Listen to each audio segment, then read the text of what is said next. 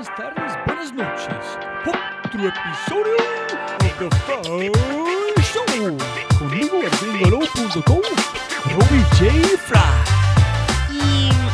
Y, además estuve en una época muy difícil en Chile, que fue, yo empecé el colegio con la dictadura militar y cuando terminé la universidad, re- recién terminó la dictadura militar. Entonces yo fui criada en un ambiente además muy militarizado. Me gustó la microbiología siempre. Y no y todos me decían porque en Chile no se estudia microbiología. Todo lo que hay de microbiología es clínica. No hay microbiología como la que yo quería estudiar.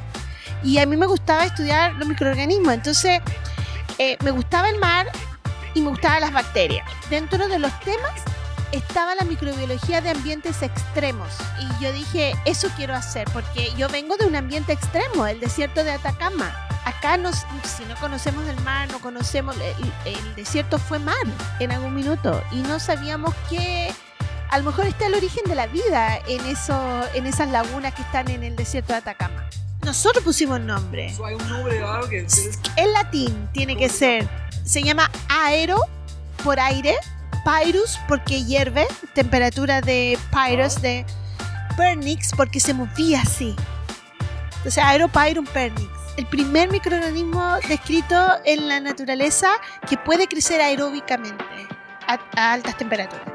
Mi laboratorio, este fue un hallazgo tan importante que mi laboratorio volvió su principal investigación a extremófilos y se convirtió en uno de los principales laboratorios extremófilos de Japón. No piensan en el origen de la vida.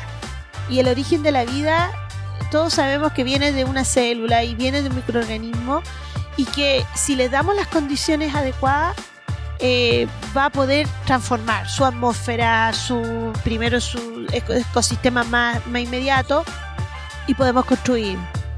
Pero solo todo, utilizando todo el conocimiento que estamos hoy aprendiendo en minería, ese conocimiento que se necesita para generar vida en nuestro planeta.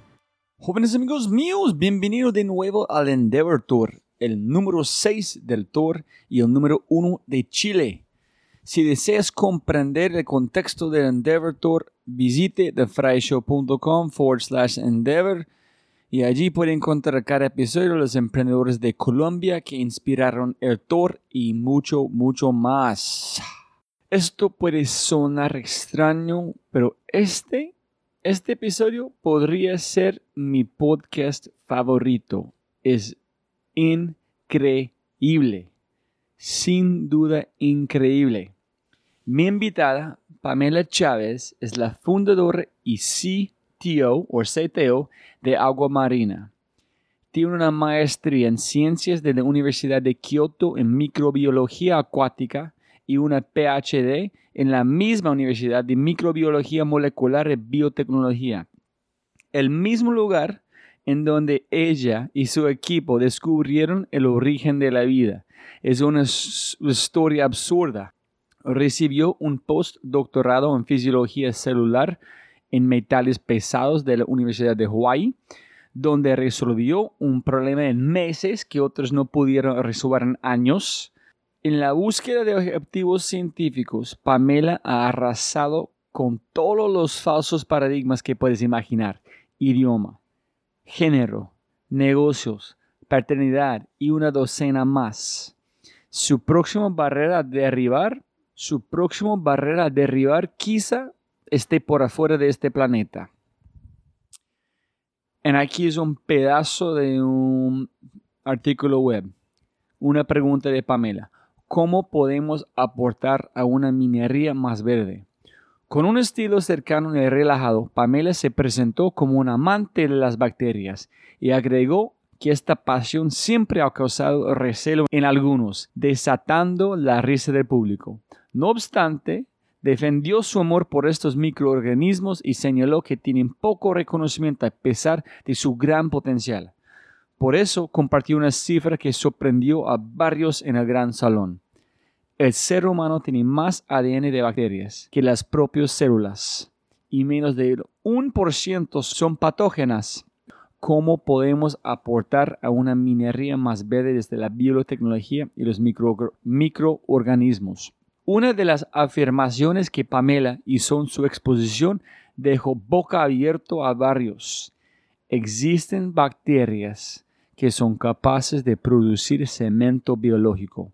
Sin embargo, aún se opta por producir este material de manera artificial. En este podcast hablamos de Antofagasta, Héroes de la Ciencia, donde buscar el origen de la vida, Japón, combinar paternidad y trabajo, nombrar bacterias, construir su propio laboratorio y edificio, rechazo de parte de la comunidad de científicos, ir a Marte y mucho más. Pamela Chávez me recuerda mucho a Simón Borrero, de fundador de Rappi. Es porque algo que yo aprendí con Simón en el podcast con él y con Pamela es ambos tienen esta extraña habilidad para conectar puntos y ver la simplicidad en lo complejo. Ambos poseen el poder mental de dividir átomos. Le pregunté a Pamela por qué trabaja en la industria minera cuando podía hacer cualquier cosa. Ella respondió, simple. El primer paso lógico para construir una vida en otros planetas es la bacteria y la minería. Antes de comenzar, quiero tomar un momento para agradecer a mis patrocinadores por hacer posible este podcast. Quiero tomar un momento para decir muchísimas gracias a ellos. Número uno, en concreto, en concreto es una consultora colombiana con su método propio. En de verdad es un método espectacular. Y ese método es que conecta a las personas con la innovación y la estrategia para transformar las organizaciones. Número dos, Café Matiz. Desde las altas montañas antioqueñas, Café Matiz es de los cibarritas colombianos. Y gracias, Café Matiz, por los regalitos para mis invitados. Muchas gracias. Protección está obsesionados con el futuro de los colombianos y trabaja por esto. Quiere que las personas tomen decisiones hoy, hoy, hoy, hoy, en función de alcanzar sus proyectos y sueños a través del ahorro. Cabeza rota, mis compañeros, mis gran compañeros desde cero. Color, sudor y gráfica toman cualquier proyecto y lo convierten en magia a través de diseño. Y por supuesto, la más importante de todos ustedes, mis oyentes, muchísimas gracias por escuchar este podcast. Compañeros, compañeras, ustedes saben que yo voy a preguntar, déjenme una reseña en iTunes.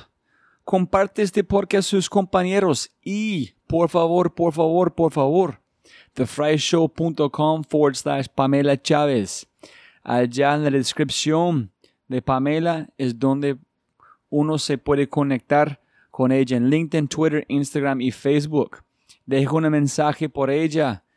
Cuéntala a ella qué piensas, qué pasó en este podcast, qué aprendiste, etcétera, etcétera. Este podcast existe porque tú existes. Gracias a todos los mensajes que he recibido recientemente de mis invitados, de mis amigos, de toda la gente en Instagram. Mil gracias por los mensajes, mucho combustible para hacer mucho más. Tengo cuatro más, cuatro, más episodios de Chile alucinantes. Visite The Fry Show en Spotify, iTunes, Google para acceder a todos los episodios de la sitio web de fryshow.com. Y allá es donde puede acceder a los libros, personas, sitios web y notas que mencionamos en cada podcast. Y cada mensaje, cada persona escuchando que han tomado un momento para dejarme un mensaje, Abrazo gigante, les quiero mucho. Con ese dicho, jóvenes amigos míos, les presento episodio 116. Microbiología a bacterias, a minería, a Marte. Con la fundadora y CTO de Agua Marina, un genio de verdad, Pamela Chávez. Sonido, sonido. Sonido. Yo hablo bajito, así que me voy a acercar bien. sí. modificar. Todo el mundo me. Los sonidistas siempre tienen problemas conmigo por el sonido. Listo, sonido, sonido. Uno más, por si acaso.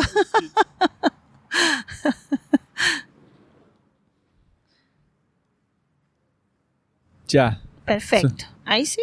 Pienso que sí, vamos a ok, ver. vamos a ver. Listo, estamos Puedes- grabando. podemos hacer uno y luego revisas, ¿no? No sé. Listo. Y Ujú. siempre gana más plata, no más tiempo. Entonces, muchísimas gracias por su tiempo. y en el tiempo de su hija también, para participar en esta conversación con nosotros. Gracias.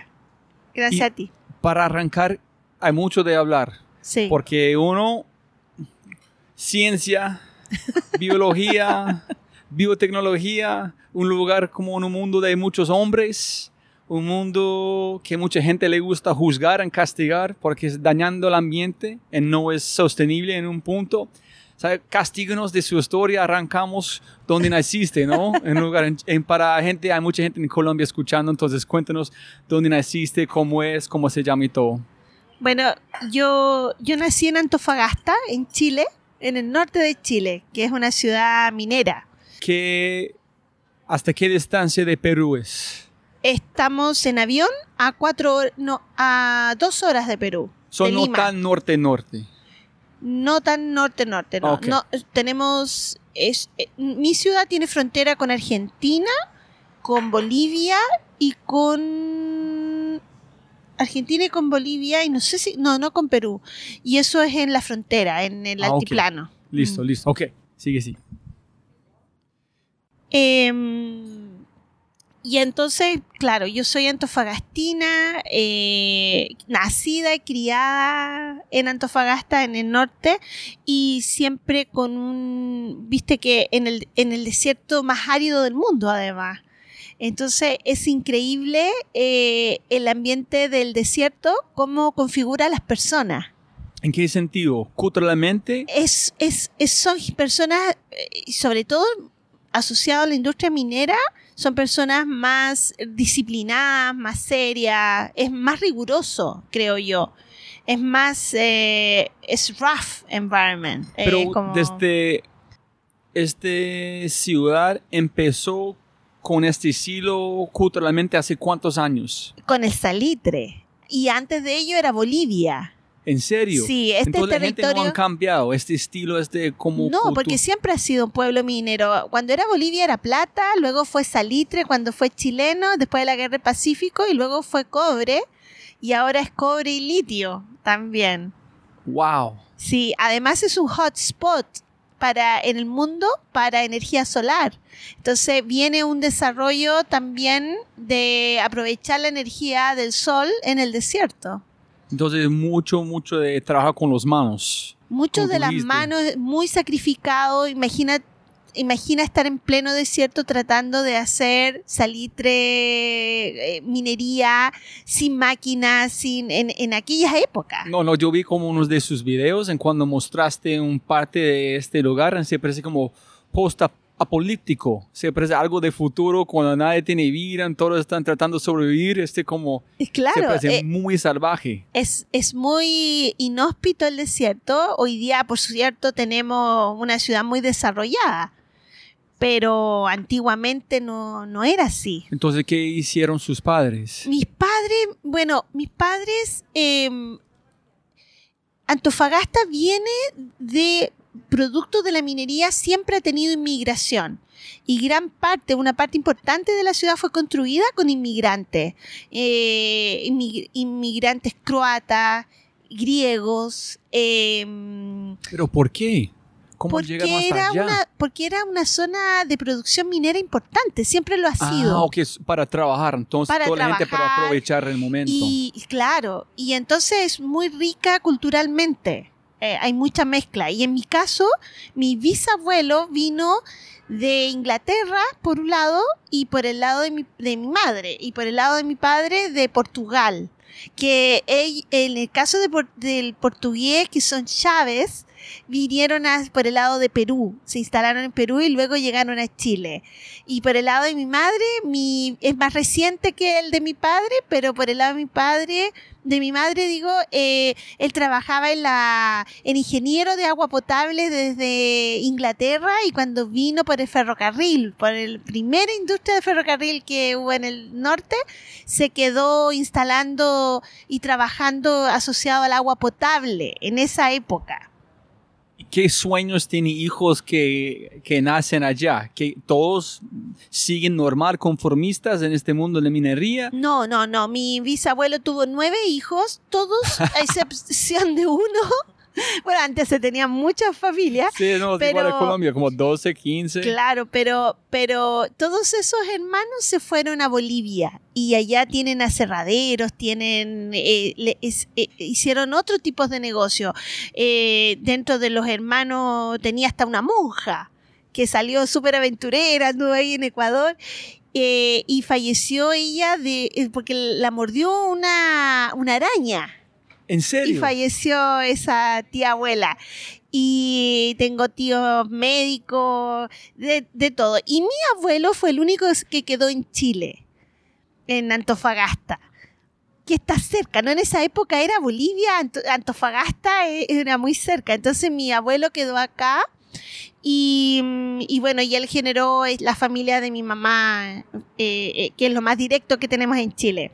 No, es muy chistoso porque hace tres horas hablando con un amigo que la gente que vive en la frontera tiene un comportamiento completamente diferente de, la, de las, claro, de los países. Como claro. gente en Colombia que vive cerca de Venezuela y Ecuador, no son iguales, son No. completamente diferentes. No son venezolanos ni son colombianos, son... Claro.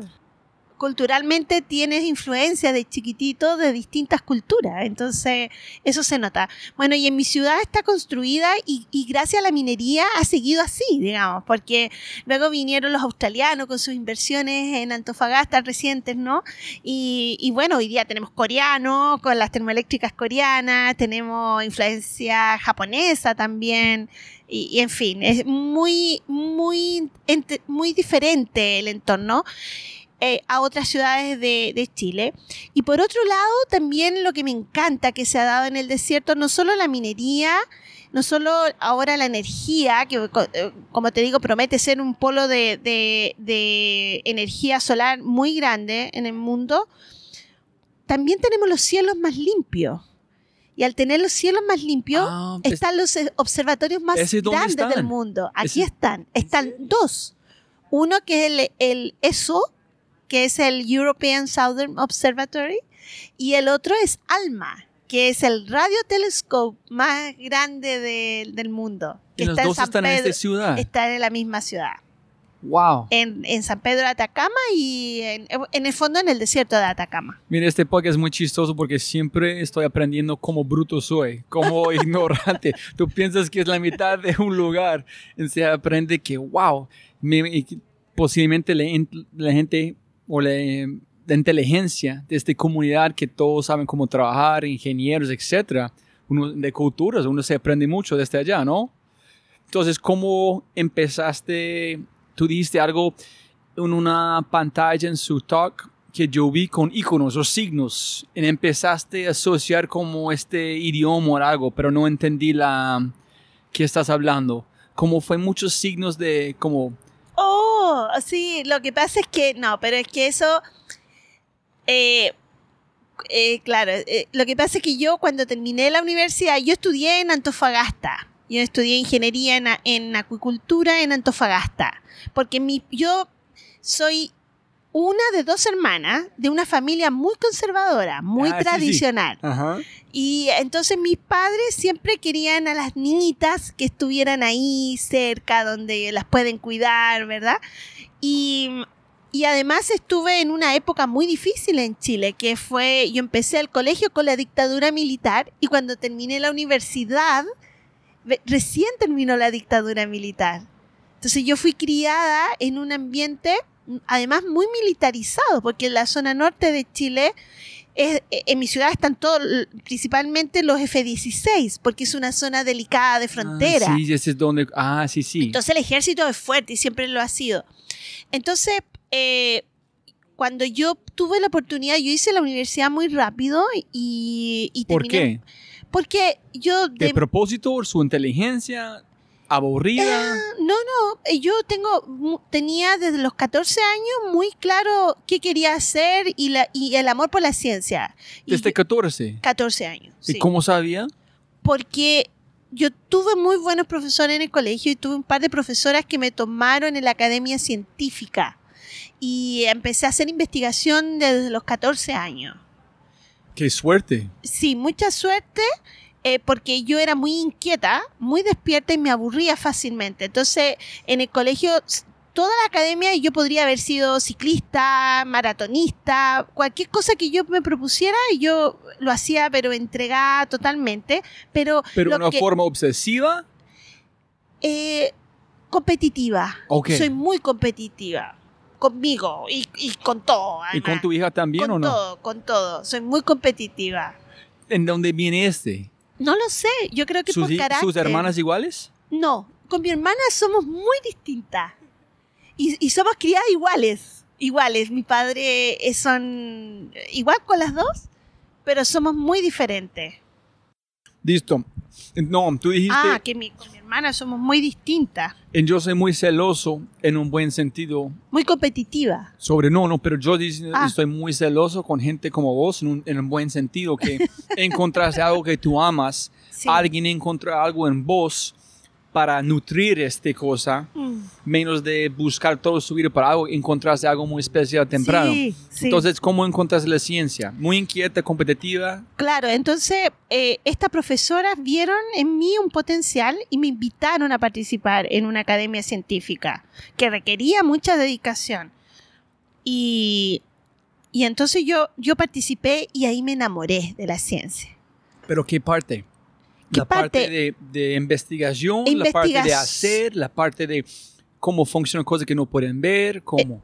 Eh, mira, es todo porque hicimos el proceso completo, hicimos el proceso de, de hacernos la pregunta, la hipótesis, luego resolverlo experimentalmente y una vez que tuvimos los resultados, lo extraordinario fue que nos llevaron a, a- a presentar nuestros trabajos a una competencia científica. Y eso es lo que a mí me gustó.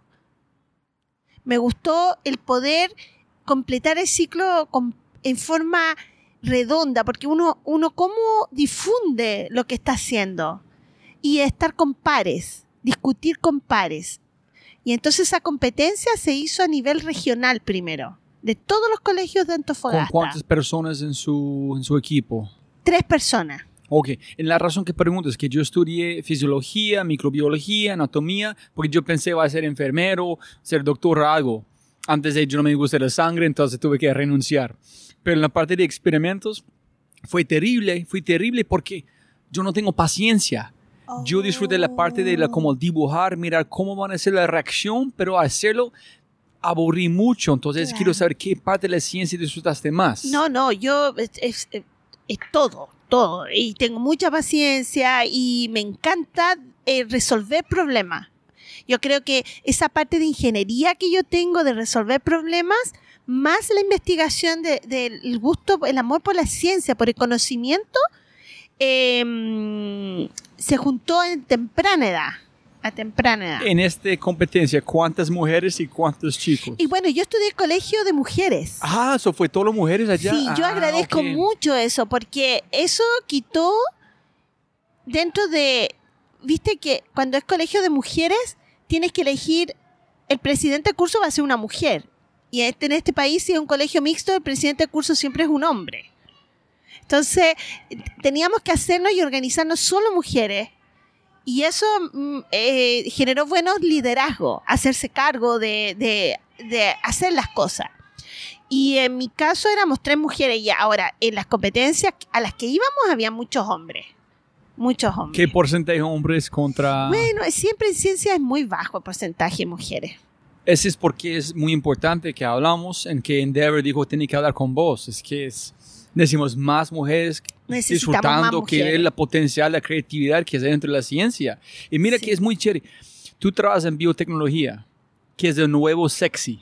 Sí. Sí, es Silicon Valley, biotecnología es el futuro, son los gran pilares que vienen. Entonces tú empezaste en un lugar sexy cuando nadie se importa, ¿no? Sí, sí, sí. Ok, listo. Entonces empezaste a enamorar con la ciencia. ¿Ganaste o no la competencia? Ganamos. Ganamos. claro que sí. Eso Sí, fue que te no. recuerdas la competencia. Yo me levantaba pensando en la competencia y me acostaba pensando en la competencia. Y lo ganamos y nos fuimos a la competencia nacional. Y, y vinimos acá a Santiago a competir. ¿Y cómo están la gente? ¿Cómo la gente piensa sobre la gente en su ciudad? La gente piensa en la gente en Santiago. Por en Colombia, los rolos, que la gente de Bogotá, en los países, en Medellín, tiene un poquito de conflicto. Los payas piensan que son los mejores, los rodos también. Ah, sí, claro, porque aquí están las mejores universidades y, Ah, y- y nosotros veníamos un poquito como del pueblo, ¿no? Sí. pero con muchos científicos allá, intelectuales, ¿no? Claro, Tocopilla eh, y Antofagasta han entregado grandes personajes, grandes matemáticos. ¿ah? La Y práctica llega a la teoría, Sí, ¿no? El talento está igualmente distribuido en la población, las oportunidades no. Y, y, y el recurso económico y gente que se quiere ir, gente que está pestada. Entonces, Ok, llegaste y ¿qué pasó en la parte nacional? no, acá nos fue excelente también. ¿Ganaste? Eh, no, no recuerdo si ganamos, yo creo que me parece que no recuerdo. Debemos haber sacado un súper buen lugar porque tuve, tuve muchas celebraciones, pero no me acuerdo si era había un primer lugar o no, o eran los 10 mejores trabajos, una cosa así. No me acuerdo, la verdad. No recuerdo, pero sí recuerdo que como que el premio era venir acá, eso. El premio de haber ganado allá era venir a esta gran conferencia. Acá no era competencia de primer y segundo y tercer lugar, sino que los que ganaban en cada una de sus regiones venía, el premio era venir a esta conferencia. Pero aquí tuvimos la oportunidad de conocer muchos científicos de la universidad. Porque ellos venían muchos personajes a este festival, era como una feria. ¿Y en- por qué dijiste este? ¿Por qué es importante? ¿Porque tú entendiste que tú puedes ganar plata en trabajar con este? ¿Por qué fue importante para vos conocer otros científicos? Por- porque la conversación, Ah, ok. ¿Pero cuántos años tenía en el momento? 15, 14, 15 ¿Y años. disfrutaste ese tipo de conversación en este momento? Sí, porque luego al año siguiente yo empecé a ir a la universidad, de hecho. Ah, sí, es que cuando yo recuerdo cuando tenía como esta edad, yo no... Fue estúpido. No, nunca voy a pensar en ciencia ni hacer esas cosas. Yo no sé cómo personas como vos, tan joven, pueden tener ese tipo de conversación en pensar en cosas mucho más grandes que es el mundo conformista normal. Yo creo porque es un desafío, es, es igual que un deporte, es igual que un deporte. Cuando tú eres bueno en algo y, y tienes mucho potencial y, tienes todo un coaching que apoya ese- a que seas el mejor y vas a salir el mejor tenista y sigues esa carrera. Yo creo que en mi caso pasó algo así. Yo era muy buena en eso y tuve muchas oportunidades y ayuda en el camino porque a lo mejor no era común encontrar eso. Y entonces ese apoyo me, me hizo, y yo siendo competitiva, me hizo querer avanzar rápido. Eh, yo, por ejemplo, cuando estaba en cuarto medio, venía una prima de mis padres que tenía un doctorado en filosofía y en... Tenía, do- tenía un magíster y un doctorado ella en filosofía y en ciencias sociales, no me era del área humanista, pero ella se llevó inmediatamente bien conmigo, mi tía Alicia, y, y, mm, y con ella teníamos largas conversaciones porque mi tía venía con todo esto del alumbramiento, de la filosofía, ¿no? Del- ¿Y ¿Ella tenía un filósofo o algo ella era, favorito o como ella era académica, profesora de la Universidad de Chile. Pero fue un fan de Nietzsche, de Bertrand Russell, de estoicismo. Eh, o- sí, ella mencionaba, y yo tenía 14 años cuando teníamos estas conversaciones, pero yo creo que ella lo que hizo conmigo fue eh, tener conversaciones profundas o conversaciones intelectuales que probablemente en mi entorno no se daban. ¿Me entiendes? No se daban, porque yo vengo de una familia tradicional, mis compañeras estaban todos preocupados de salir con chicos, de ir a fiesta, y yo no lo podía hacer porque además no me daban permiso, entonces no sacaban nada en estar preocupada de eso, y, y entonces tenía esta motivación. Y ahora que recuerdo, mi profesora de física, yo, yo era muy buena para la física, y mi profesora de física en la parte como Einstein, en la parte de imaginar la- los experimentos, en la parte abstracto, porque él fue terrible en la matemática. en la matemática, pero no, en, mi, en mi parte era, a mí me gustó de toda la física mucho la parte eléctrica. Ah, ok, ok.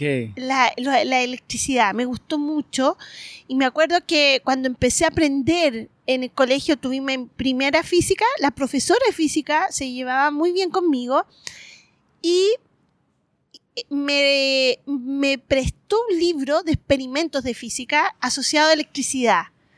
Y, y yo hice el libro completo porque era un libro de- experimental. En 15 años, 16 o 14. 15 años tenía. ¿Tú- eh, ¿Tus hermanos son bichos raros también o solamente No, vos? no, no. Eh, mi hermana, nos llevan por 7 años de diferencia. Cuando esto pasó, mi hermana tenía apenas 6 años, 6, 7 años. Pero era muy distinta a mí, somos muy diferentes. Ella es brillante también, pero, pero en otra área. Ella es muy Entonces, inteligente. 15 años tú estás leyendo un libro de, de, de física. física. Y yo me entretenía haciendo experimentos, esos experimentos en mi casa. Entonces construía circuitos, hice una ampolleta. Entiendo este mundo. ¿Cómo fue la relación con tus padres cuando tú estás en la casa como Matilda leyendo ese tipo No, de... a mí me acercó mucho mi padre. Esto me acercó mucho a mi padre porque mi padre es un hombre muy inteligente, pero es muy... eh, eh, es, es muy habilidoso. Entonces él, por ejemplo, repara motores por aprendiendo solo, es autodidacta. Ah, ok. Y entonces cuando yo hacía mi experimento, él siempre se acercaba y conversábamos de, del, ¿Cómo mejorarlo? ¿Cómo claro, cómo funcionaba, porque yo le preguntaba y entonces lo que no sabía lo buscábamos en mecánica popular y veíamos cómo funcionaban los motores. Y, y, y sí, yo creo que eso me acercó mucho a mi papá. Qué chévere. De hecho, mi papá quería que yo estudiara ingeniería mecánica. Ah, ¿en serio? Sí, pero a mí me gustó siempre la biología. Y yo dije, no, y yo quería estudiar biología marina, porque yo sentía lo mismo que tú, no podía ver la sangre, ni con personas, ni... Yo sabía que nada de salud, nada. Donde este lugar, como se tratando de ubicarme cuando está mirando el, el mapa, es cerquita del mar, ¿no? Claro, si no miras el cerro, miras el mar. Entonces, ¿no tiene algo a hacer con el mar? Que tú estás tan cerquita del mar que tiene un impacto subconscientemente. Absolutamente. Ah, ok, ok. Absolutamente, o sea, So, ¿Cuál es más? ¿Que no te gusta el, sangre o ver esta entidad que es, para mí es una muestra que somos nada, somos un pedacito, un Sí. espacio más. eso, eso. Entonces Y- yo y- tengo que y, saber más sobre este mundo. Sí, ¿Eso fue algo del mar, de su cultura, de donde viviste? ¿O más que yo no voy en dirección de medicina, etcétera, tengo que ir a otro lugar? No, no, es el impacto de la inmensidad del mar y, y lo misterioso que era. Eh, se conocía muy poco del mar. Y posiblemente es un reto más grande. Si tú eres muy competitiva, ya es el reto. Era un reto más grande, probablemente. Y, y, y de hecho, me gustó la microbiología siempre. Y, no, y todos me decían, porque en Chile no se estudia microbiología. Todo lo que hay de microbiología es clínica. No hay microbiología como la que yo quería estudiar. Y a mí me gustaba estudiar los microorganismos. Entonces, eh, me gustaba el mar y me gustaban las bacterias. Pero, ¿cómo que? Espera, espera, espera. Cuando hiciste los experimentos en la competencia, ¿fue con bacterias? no, con ratones y anfibios. ¿Y cómo llegaste a la bacteria? No, eso fue después. Después. Pero ¿cómo empezaste a enamorar? ¿Cuál fue el primer momento tocar bacteria? o- Porque cuando yo hice ratones no me gustó. Por eso me cambié a anfibios, eh, las ranas. Ajá. Y después de las ranas, no, me gustó, me gustaron los peces, los cangrejos, eh, lo encontré mucho más eh, eh, que se sabía menos de eso. Todo lo otro estaba en el libro, pero no estaba en un libro cómo funciona una ameba, no sé. o ¿Y cómo llegaste a los pulpos en otras cosas? Claro, al loco. Ay, sí, ese es más, ese es como la más, la gente piensa que son marcianos en un sentido, que llegaron a la, Tierra, la gente que dicen los pulpos y los otros, los... No, son brillantes. Los pulpos son. ah, Yo amo los pulpos. Bueno, y en Chile tenemos un molusco que se llama loco. Le- la gente le dice loco. Ajá. Pero es, es un molusco gastrópodo eh, que solo crece en Chile. ¿En serio? Sí. Y, no, yo paré comiendo pulpo porque no quiero comer algo que es más inteligente que yo. Entonces alguien dijo como, entonces yo es, yo, empe- yo am- amé comer pulpo antes, pero después de leer libros sobre los pulpos, Sí. o sea, no puedo. No, no puedes comer. Es tan sí. inteligente, es sí. como estamos matando un animal tan brillante. También yo empecé como, a veces como, como cerdo, pero son brillantes, también. brillantes. Y, y- y sabes que hay mucha ignorancia respecto a los animales marinos. Tú, la belleza del mar y sus animales es increíble, increíble. Yo, no sé, eh, en- encuentras, encuentras eh, cosas increíbles que no, no te imaginas. Formas, eh, formas de vida, inteligencia. Yo no sé si es un... ¿Sabes? Cuando escuchas algo muchas veces tú empiezas a pensar en lo real. Entonces yo no sé, sé- si es real o no, pero la gente dice que conocemos más sobre la luna de la- del mar. En, en- eh, anti- bueno, cuando yo tenía este, este, cuando yo comencé con estos estudios, eh, se conocía menos del 1% de las bacterias que viven en el mar. Menos. del 1%. No se sabía nada. No se sabía que las bacterias en el mar son responsables, por ejemplo, del calentamiento global o están involucradas en el calentamiento Más que, global. sí, más que los árboles. Sí. no se, no se sabía nada. Y hoy se sabe un poco más, pero Un es poco. mucha ignorancia. Cuando uno dice bacterias, piensa en un patógeno. Y, y solamente el 1% de las bacterias son patógenas. No, ese libro van a decir es que son buenas. Son muy buenas. La vida es posible gracias a las bacterias y nadie y, y la gente no lo sabe. ¿Cuál fue el próximo paso después de em- enamorar con la bacteria? ¿Y dónde estudiaste? ¿En cómo llegaste a Japón? Porque Bueno. yo estudié arquitectura con un énfasis en arquitectura japonés. Ah, bueno. Entonces yo amo- Sí, claro. No, y, y mi universidad de Kioto tiene uno de los mejores arquitectos de Japón. Una, sí, una escuela famosísima de arquitectura en la Universidad de Kioto. Sí, claro. Sí. Ese piensa que como es de... Eh, Kishu Kurokawa estudió, yo no Sí, creo que sí. Sí, me- eh, es famosísima mi universidad por, también por eso, digamos, es muy buena Entonces, ¿cómo llegaste a Japón? Mira, bueno, Tú dijiste más lejos de su familia, pero... Por- ah, exactamente al otro punto, no, pero la verdad que fue una oportunidad. eh, yo cuando terminé la carrera, yo estudié, no pude estudiar biología marina, entonces la carrera más cercana era ingeniería en acuicultura. Y cuando ingresé a la carrera de acuicultura, eh, de hecho me puse a estudiar el loco, que es este molusco que te comentaba, porque de ese, de ese molusco no se sabía nada y es el molusco de mayor importancia comercial en Chile y no se sabía cómo se reproducía, cómo nacían sus larvas. Es un molusco que es parecido al abalón, pero está solo en Chile y en el sur de Perú. Ah, sí, es donde cómo terminamos. Y, y ese, ese molusco yo lo estudié eh, para poder entender el ciclo, pero lo estudié, eh, como no se sabía nada, podía estudiar cualquier cosa, pero yo decidí estudiar la microbiología de ese molusco y del ostión, porque ambos son recursos económicos muy importantes para Chile. Entonces decidiste estudiar eso. Estudié eso en la universidad. Pero, ¿por qué? Porque viste la, que allá es Porque valor por la tenía comunidad. sentido, no- claro, tenía sentido. Imagínate un valor, estábamos explotando un recurso como el loco y no sabemos nada de cómo lo íbamos a perder si no, si no aprendemos cómo se reproduce, cómo genera un... No, pero es muy interesante que cuando estás leyendo sobre vos es que es, pegaste la pepa, combinaste la ciencia con algo de que puede, es un negocio. Claro, No claro, fue algo claro. de, ah, ciencia, que chévere. Tú dices, no, ciencia gana plata, mejora el mundo, mejora la comunidad. Claro. Ese no es normal. Ciencia es una cosa.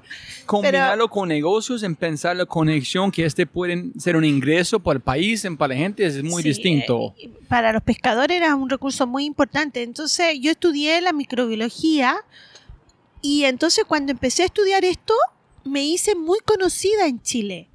Yo presenté mis congresos, mi primer paper lo hice a los 18 años, estando en la universidad.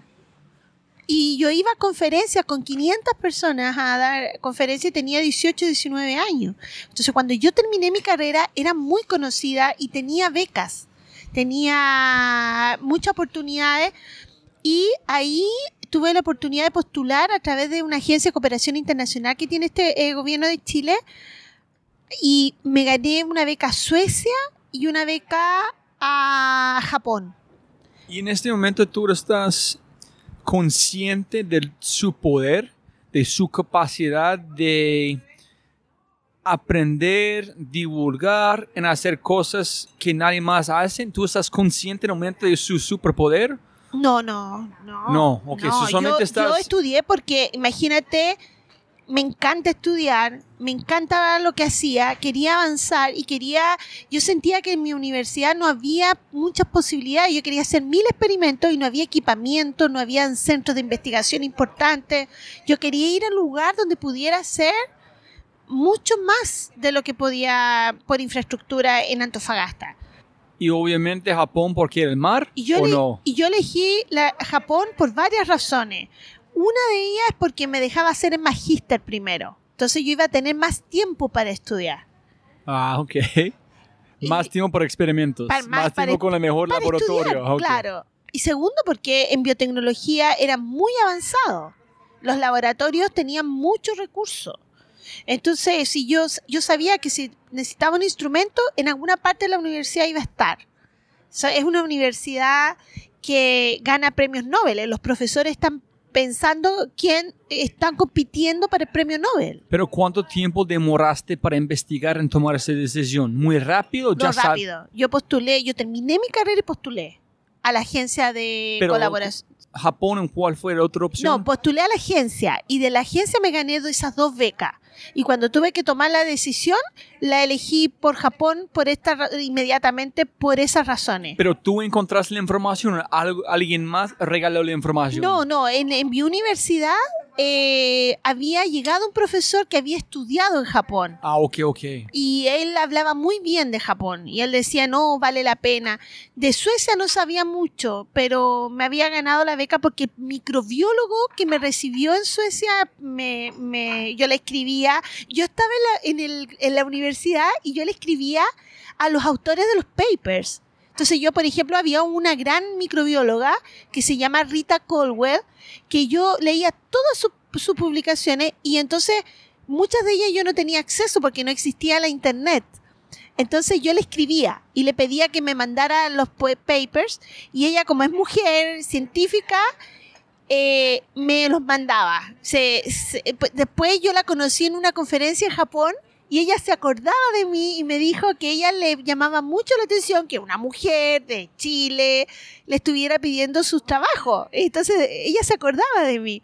Entonces, es, es, mira, una forma de verlo es que es muy loco que tú hiciste. La otra forma es igual de un chico, un joven que le encanta en el fútbol escribiendo un Messi diciendo... Exacto. Entonces, Eso sí se parece loco solamente porque tú eres una mujer de Chile, pero de- del mundo real, solamente el, el mundo de fútbol fue ciencia, microbiología. Claro. Tú encontraste los mejores, escribían letras y "Eh, me encantan. ¿qué Claro. haces? Cuéntame. Sí. Eso es muy normal en ese sentido Es normal en ese pero en sentido. la mayoría, en la, estadísticamente, es muy anormal. Ah, sí, porque nadie le escribe estando en la universidad porque le diste un paper al autor del paper para que te Y nadie tiene héroes como esas personas. Claro. Pero para mí ella era increíble lo que estaba haciendo. Y bueno, yo le contaba en mi un inglés muy malo que yo estaba haciendo y que necesitaba sus publicaciones y ella siempre me contestó y siempre me mandó sus papers.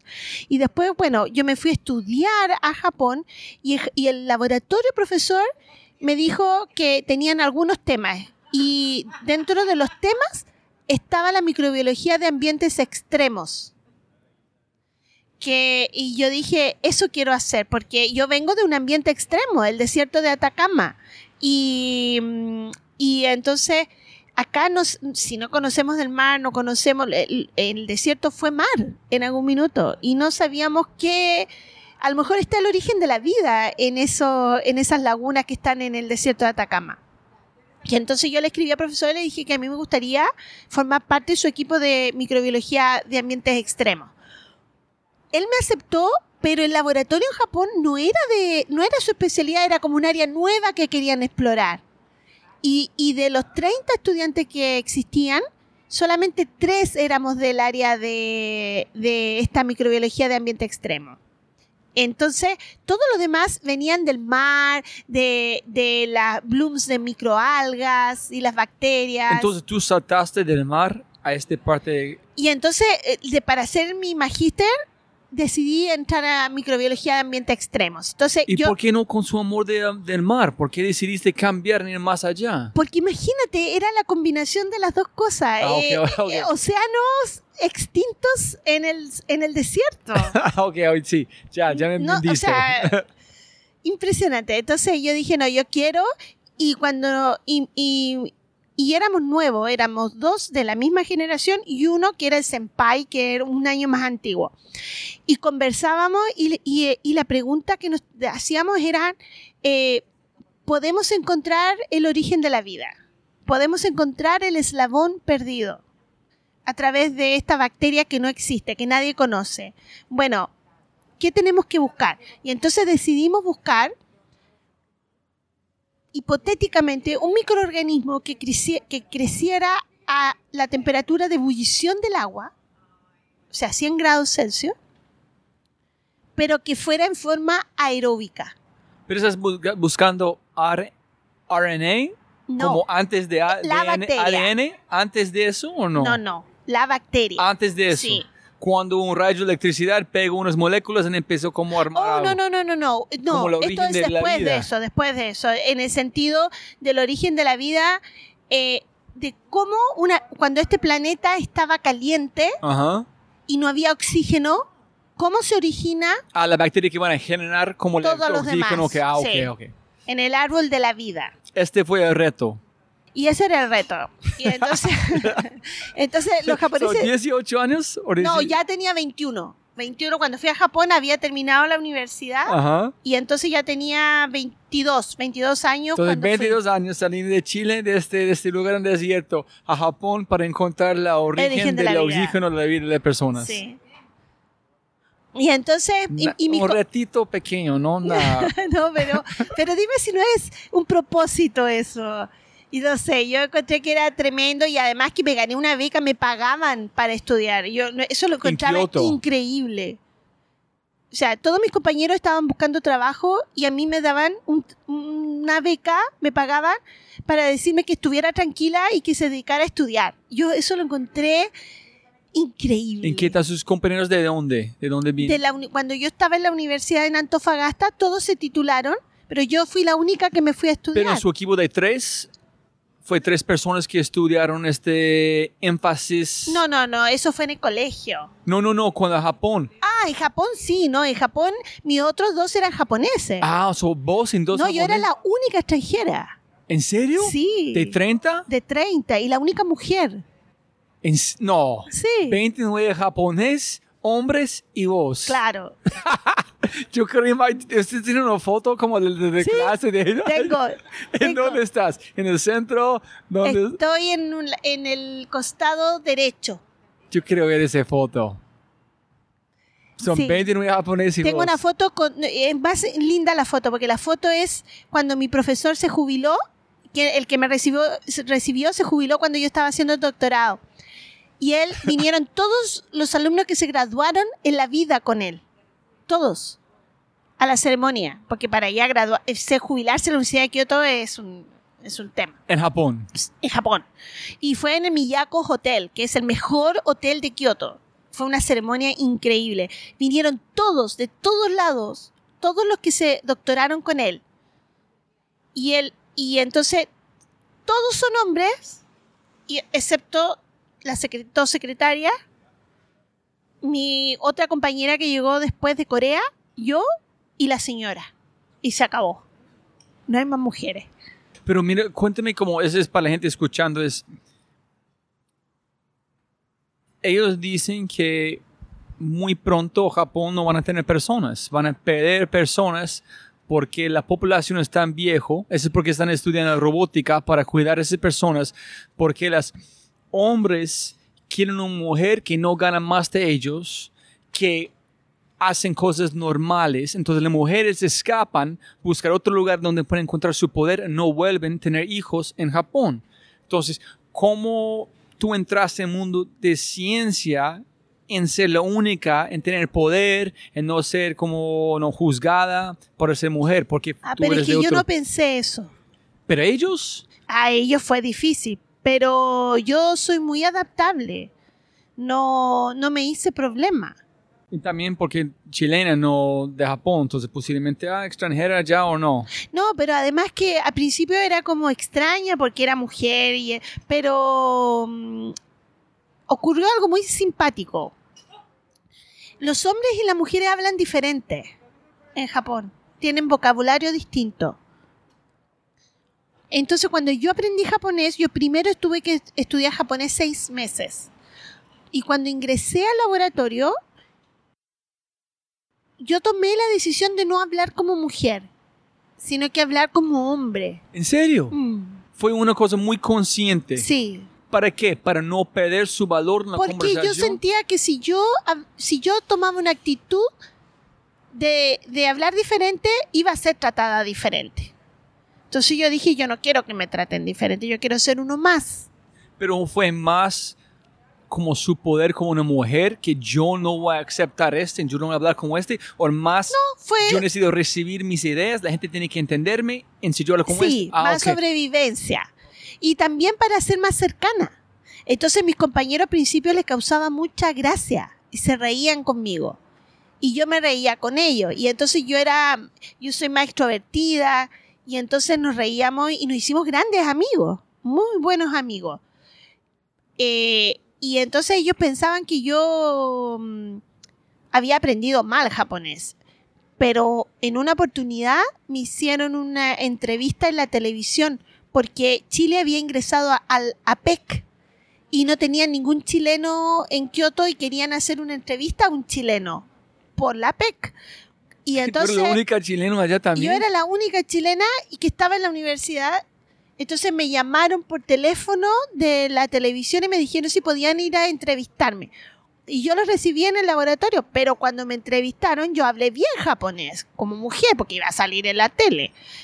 Y, y entonces mi profesor vio las noticias ese día. Y cuando me volví al otro día, me encontré con ella y me dijo, Pamela, Pamela San, me dice, yo la vi en las noticias ayer. Y yo, ah, sí, profesor, si me vinieron. Pero usted habla bien japonés, me dice. ¿Por, ¿Por qué habla así acá? Como que le sorprendió. Y entonces yo creo que ahí se dio cuenta que no es un tema que de no poder, sino que yo quería ser tratada igual. Y eso se cambió una dinámica de, de entenderme porque yo también era, era la Pamela. Entonces, después venían mujeres, muchas mujeres se entusiasmaron en ingresar porque estaba yo a la escue- al laboratorio y a las mujeres, le, a ellas le exigían, era japonesa, y le exigían que, eh, que le enseñaban y le exigían como japonesa. Entonces ella siempre le decía, pero ¿cómo y la Pamela? Entonces ellos decían, es que la Pamela es la Pamela. como que era una cosa rara y yo. y me querían así, entonces era la excepción nomás. Pero eso me generó muy buena relación con mis compañeros. ¿Y tú todavía tienes contacto con la universidad allá? Sí. ¿Y, y más mujeres entran? No sé ahora, pero en, cuando yo, después que yo ingresé, a lo, cuando estaba en el doctorado, ingresaron tres, cuatro mujeres, que eso era mucho para mi ¿Y laboratorio. japonesas? o Japonesa. ¿En ellos hablaron en la forma vieja también? Sí. So, ellos adaptaron tu estilo. No, el- no. Ellos, ellos tradicional, ella. Ah, ok. Pero Tú rompiste todo. eh, sí, eh, sí. Un y- cronopio de verdad. fue muy divertido, porque yo creo que fue aprendizaje para ambos. Fue, pero eh, yo cuando me fui, me hicieron despedida, nos abrazábamos, llorábamos, porque eh, yo eh, me encariñé mucho con el laboratorio y ellos conmigo. ¿Tú sabes esa historia? Cuando ella nació en Hawái, mi compañero, mi mejor amigo, de que hoy día es profesor del mismo laboratorio de la universidad, fue a verla. Fue, fue a Hawái con su señora. Más cerquita. Sí. Cruzaron lado de Sí, mar allá. Sí, ¡Wow! Holy shit. Es una historia increíble, ¿no? sí, sí. Entonces, ¿cuánto tiempo allá? ¿Es en una maestría? ¿Pero Hice- su doctorado Hice mi también? maestría, mi magíster. ¿Y cómo fue? ¿Qué encontraste? ¿Encontraste la, ¿Puedes contarnos Bueno, las- ah, el bueno. secreto de la vida? Sí, bueno, no, eh, fue muy divertido porque dijimos, vamos a buscar un microorganismo que crezca a 100 grados Celsius a temperatura de ebullición del agua, pero con oxígeno. Entonces fuimos donde el profesor y dijimos, profesor, este va a ser nuestro proyecto. El profesor nos mira y nos dice, pero es que a 100 grados no hay oxígeno. porque la es temperatura de ebullición. Sí, pero bueno, no 100, pero cercano a 100, pero a esa temperatura, porque el primer microorganismo tuvo que ser aeróbico, tuvo que ir a esa interfase aeróbica. Y dice, bueno, pero eso no se conoce, no existe, por eso lo vamos a ir a buscar. Perfecto, dijo el profesor, por- porque los japoneses son muy abiertos, tú le puedes presentar la idea más loca que tú te puedas imaginar y ellos nunca la discriminan, siempre están abiertos a que podría ser. Pensando en la evolución, en los cambios, tú tienes que imaginar cómo fuera y tratar de reproducir. Claro. Entonces no puedes encontrar. Entonces, ¿qué buscas si sabes que no vas a encontrarlo? Estás buscando algo que tiene una chispa, un pedacito que viene en tratar de reproducirlo. Si me entendés, es que como tenemos oxígeno porque este evolución, Bueno, entonces no eh, vamos a eh, encontrar la misma cosa. Es, muy buena pregunta. ¿Por qué no? ¿Por qué no todavía podría estar viviendo? Es porque no podemos encontrar dinosaurios, no podemos encontrar neanderthals, porque evolución quitaron porque no funciona. Sí, pero, pero si tuvieras, pero tampoco porque está el medio ambiente para ello. Si tuvieras el medio ambiente todavía, ¿podría existir la posibilidad que existieran? Yo voy a decir no, yo voy a decir, puedo imaginar, porque la gente está tratando de ver un rayo que puede construir la vida, todavía nadie puede reproducir la idea que es como la origen de todo. Sí, pero eso es distinto. Yo estoy hablando del origen de, de ese microorganismo que fue la base para generar eh, otro microorganismo y por lo tanto una, un, Pero un ¿hace árbol. cuántos años estamos hablando? Uf. Sí, es como Sí, bueno, complicado para pero una por- persona no va a entender. Pero este- la pregunta que uno debe hacerse en microbiología es, ¿existe ese ambiente donde todavía puede estar ese Ah, microorganismo? ok, ok, ok. Hay un ambiente que es tal cual de Que hace dos así, millones. sí. Ah, ok. ¿Tú qué crees? ¿Existe? Si estamos hablando como de Si thermal tuviera- vents, Si tuvieras que ir a abajo, buscar dónde sí. es thermal vents. un thermovent abajo como en... Exactamente, porque ahí está ocurriendo todavía el proceso que ocurrió en ese que momento. no han cambiado millones de Fíjate años. que la vida en los thermal vents no depende de la luz solar. No depende de nada, solamente es de es química y mi- minerales. y microbiología. Y eso se ha mantenido. Entonces, ¿por qué no podríamos encontrar ahí este microorganismo? ¿En qué encontraste? ¿En cómo? ¿En Y- tú fuiste en un... Fuimos abajo? a un volcán submarino. ¿En un nave del mar? ¿O como En- alguien, alguien más fue? ¿O cómo hiciste? Sí, se armó un buque de investigación porque profesor, estoy en Japón, ahora puedo pedir lo que yo quiera. Es como Navidad, como Sí, decir, no, todos lo- los días. Lo que yo La gente quiera. pregunta ¿qué quieres para Navidad? Ah, yo quiero un nave, algo para este y hacer este. Japón, todo pues. Todo, pues. Todo es posible en Japón. Y digo, profesor, necesito... Ok, ok. Tú- espera, tú sabes, siempre se pasa, pero tú sabes, si escuchándolo en ese momento, cómo loco suena.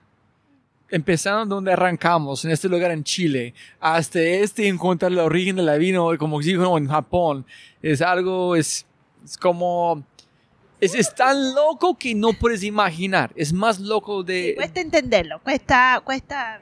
Pero fue así, fue oportunidad. Listo, ok. Entonces fuiste a un buque en ya, ok. Y nos embarcamos en un buque y a través tuvimos que ir al medio del Océano Pacífico, luego bajar hacia Japón y en el sur de Japón encontramos, había un ambiente mm, con volcán submarino no tan profundo que se podía bucear, se podían tomar muestras. ¿Hasta qué profundidad fuiste?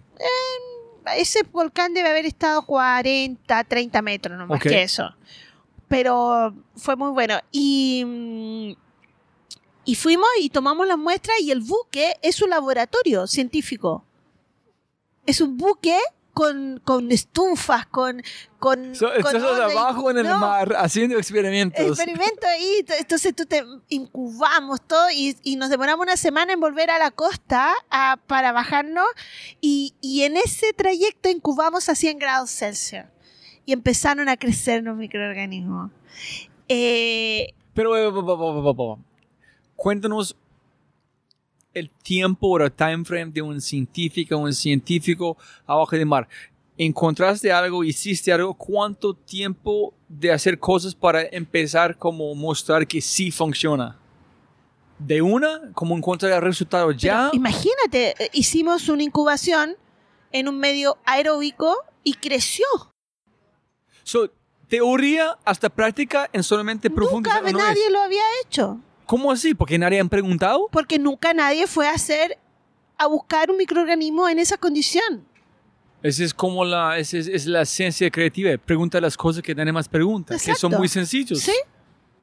Entonces, co- ¿qué dijeron sus dos como compañeros No, fue, japonés? fue una cosa pero impresionante. Se comunicó a todas partes. Pero eh, bajo del mar, ¿cómo fue la experiencia ya cuando No, no, encontraste- no, esto fue tomar la muestra nada más y después luego volver al buque que estaba arriba Ah, ya, ya, y yo- yo entonces pensé hacemos los fue- primeros experimentos ahí con traje de baños y con, con abrigo y manta porque hacía mucho frío. ¿Porque la emoción de hacerlo o no? ¿O por el frío? No, frío, frío y además el mareo porque también se, se movía mucho y hicimos todo eso, inoculamos y esperar.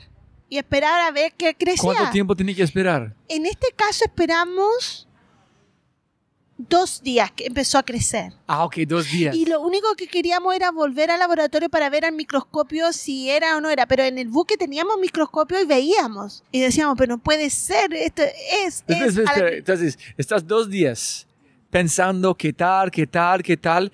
Un científico piensa que siempre es posible, esperando Sí. lo real, o no sabes y no tiene expectaciones. No, uno o siempre tiene una hipótesis. Eh, uno siempre eh, piensa que tiene un sustento lo que va a hacer, ¿no? Esos dos comienzos como muy calmados, como japonés, sin, sin energía. Sí, no, mi, todo muy... Pero esto fue emocionante. Entonces, fuiste Fue muy emocionante. microscopio. ¿Quién fue la primera persona a verlo? Mi compañero ¿En qué dijo?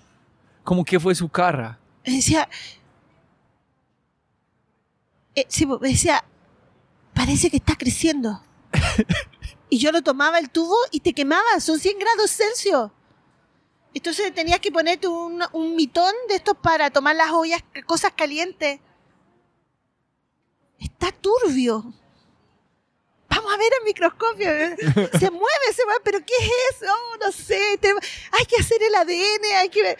No, fue increíble, increíble. Y cuando llegamos al laboratorio, Eh, como a la isla. a la semana, no, a la semana llegamos, eh, volvió el buque, nos bajamos, tomamos el tren y llegamos a Kioto. Sí, y ajá. llegamos al Kioto y nosotros tuvimos el meeting con el profesor. El profesor dijimos, no, el profesor no podía creer. Ya, ya, pero tranquilo, tenemos que hacer todos los cultivos. para publicar el papel Claro, porque ah, muchas veces, no, y porque tú puedes crecer una vez, pero no necesariamente volver a crecer. Y, y no, y So no- tuviste que reproducir qué hiciste. y no, y los equipamientos no existían para ese tipo de microorganismo. Y, y con aeróbico, como con shaking, no existía. Entonces tuvimos que adaptar una, un horno con un shaker que se iba quemando, porque si está así 24 horas, había shakers, pero no había un horno de shaker que llegara a 100 grados Celsius, no Entonces fue reproducir la vida dos veces. Uno se imaginar cómo fue antes Y luego en tenerla en artificialmente reproducirlo. Claro. Y, y afortunadamente, bueno, mi- dividimos el proyecto y mi, y mi compañero quedó con el crecimiento y describir este nueva, esta nueva vida, ponerle nombre, saber de qué género era, de, de qué familia, de si era, era, era- su ADN era nuevo o no era nuevo. ¿Y cómo se llama una mujer con quien escribiste la primera vez para ir a Japón? ¿Cómo fue la...? Tú dijiste, escribiste una carta a alguien. Sí, a ¿Cómo, profesor. ¿Cómo se llama? Es- se llama Yosaburo Ishi- Ishida. Y dijiste a esta persona que hiciste. No, es claro. De- y el profesor directo nuestro es Sako, Yo- Yoshihiko Sako. Y, y él estaba eufórico, o sea, era una cosa, pero bueno, y e- entonces nos dividimos las tareas. Y yo est- estudié las proteínas que permiten, que, que son las más termoestables, porque yo me fui más a la biología molecular. Y mi compañero se fue a, la- a describir este origen, eh, microorganismo nuevo Para como divulgar la información. divulgarlo. Y para eso hay un protocolo, se, se deposita en un banco internacional, donde eh, queda a disposición de todo el mundo, se comunica a todo el mundo que existe una vida nueva, se le pone un nombre en latín. ¿Ese a es, un- ese es el mundo científico o es el mundo científico. so, no eh, de Japón? El mundo No, científico. científico internacional. El, ese- el banco se llama la ATC, ATCC ¿En dónde está en ubicado? Estados Unidos. También hay ¿Dónde? otro en Alemania que se llama DMZ. ¿Ustedes pueden decir qué nombre tiene? ¿Ustedes ponen... Nosotros pusimos nombre. So, ¿Hay un nombre de algo que ustedes... En latín. tiene ¿Cómo que se llama? Se llama aero por Ah. aire, Ajá. Pyrus porque hierve, temperatura de Pyrus, Ajá. de Pernix porque se movía así. Entonces, Aeropyrum pernix, el primer microorganismo descrito en la naturaleza que puede crecer aeróbicamente a, a altas temperaturas. Y es un arquea, un arqueón. Sí. Y no, y todo lo que así estudiábamos era nuevo. Entonces tiene las proteínas más termoestables, tiene nunca se había encontrado intrones que son ¿Cuál- ¿Cuántos años tienen sus compañeros? mis compañeros teníamos la misma edad, 22, 23 años. Entonces, necesito entender todo. Tres jóvenes, una chilena, decidieron recibir el primer momento de esta universidad a hacer cosas extremos, de esta parte de biología y microbiología. Ustedes definieron qué van a hacer, vamos a buscar el origen de oxígeno. Presentaron a su jefe, o como su profesor dijo, sí, fuiste la como al mar y encontraste la respuesta que está buscando. ¿Estoy faltando algo? Eso, vo- volvimos. ¿Cuántas personas encuentran la respuesta que estoy buscando? Yo creo que, no sé, pero mucha gente científica tiene un, una idea. ¿Pero y- encuentran la respuesta como Yo creo que sí. hasta el punto de encontrar algo nuevo, poner su nombre No. a 22 años? No, no, no, eso no es tan común, pero, pero sí hay, hay mucha gente que descubre cosas todos los días, sí. En ciencia, el que encuentra le pone un nombre. Y eso se comunica a la comunidad científica. Ahora, son pocos, no son tantos, pero, pero es Ah, es esto, ok. Listo. Darwin hizo eso. Darwin, hay muchas especies de la rana Darwin. ¿Por qué? Porque él fue el primero que lo encontró y lo describió, hizo el dibujo y qué características tenía. Y entonces son grandes exploradores que ha tenido. Pero el sabes que en el mundo de, de, um, astrofísico, si encuentras un asteroide, tienes que poner el nombre de alguien más. No puedes poner tu nombre. Tú tienes que inventar a alguien que no tiene su nombre. Tienes que como respetar a alguien más. O sea, el- hay reglas para poner nombre. En la ciencia igual no es que le puedas poner Pamelus, no.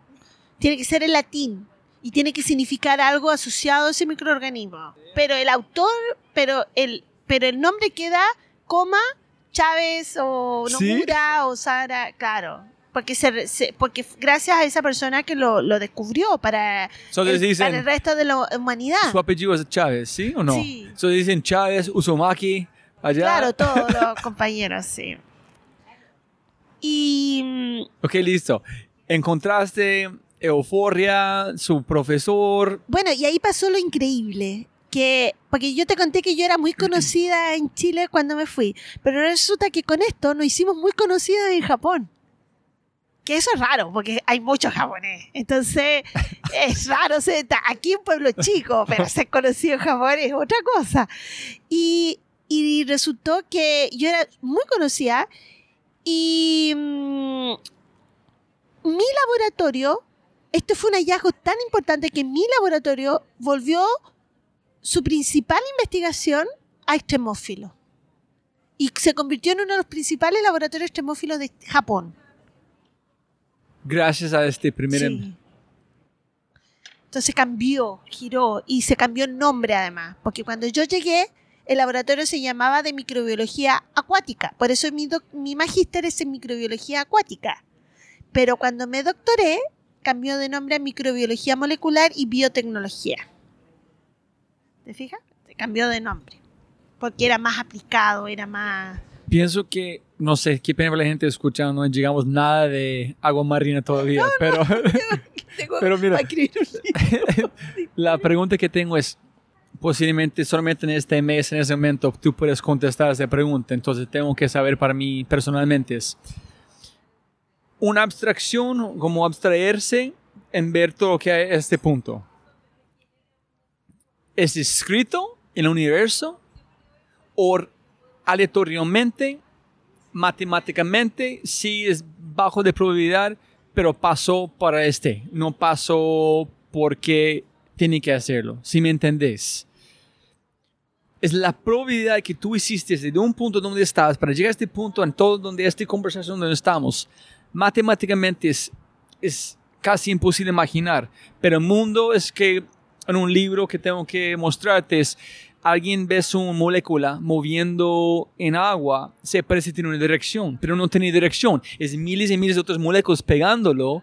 En la gente afuera tiene, tiene dirección, pero no tiene dirección. Solamente es, es, es matemática, es física.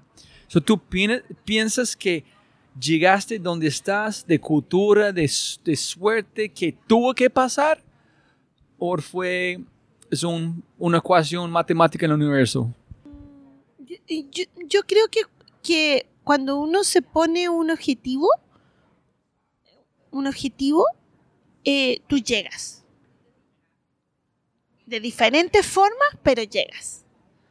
Y, por ejemplo, yo siempre tuve claro que quería estudiar. Entonces, a lo mejor no habría sido Japón, pero habría sido Suecia o Alemania, pero yo habría estudiado y habría sacado el doctorado. El doctorado yo lo iba a sacar sí o sí. Mm, y, y, hay cosas que sí son, que ocurren, eh, como te voy a contar más adelante con otras cosas, porque imagínate yo de los 14 años que dije voy a ser científico.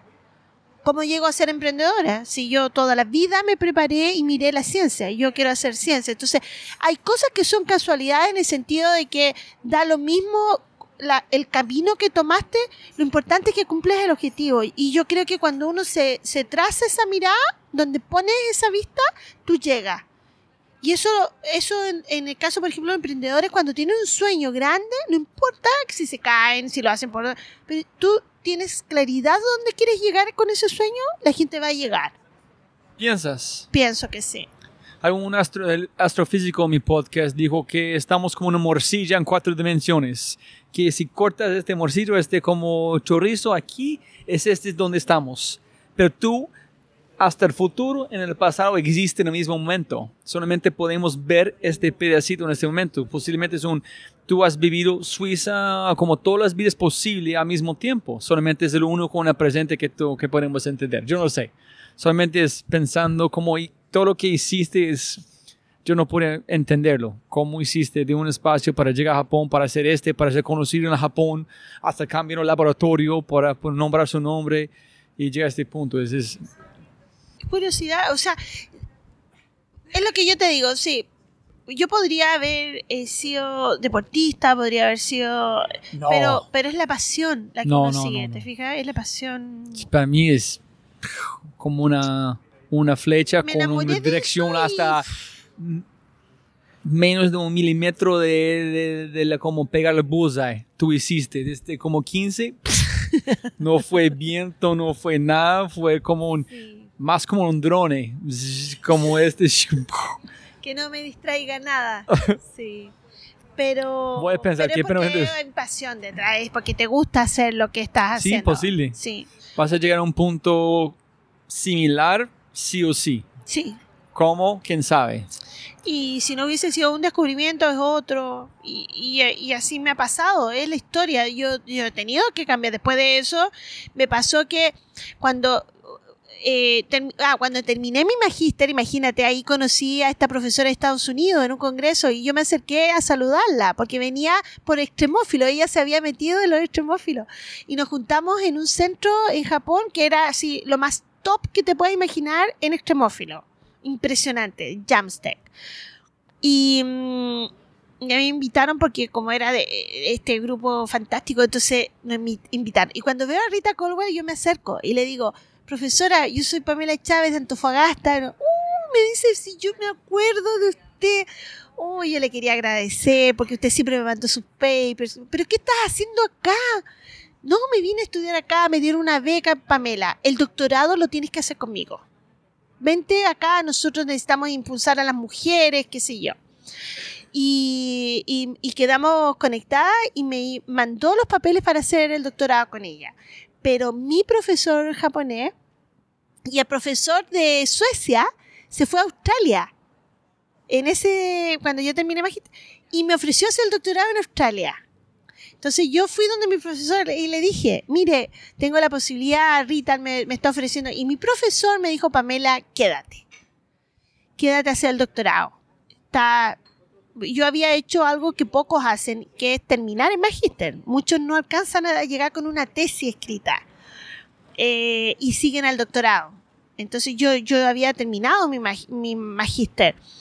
Y, y le digo, pucha, profesor, me dice, quédate por favor.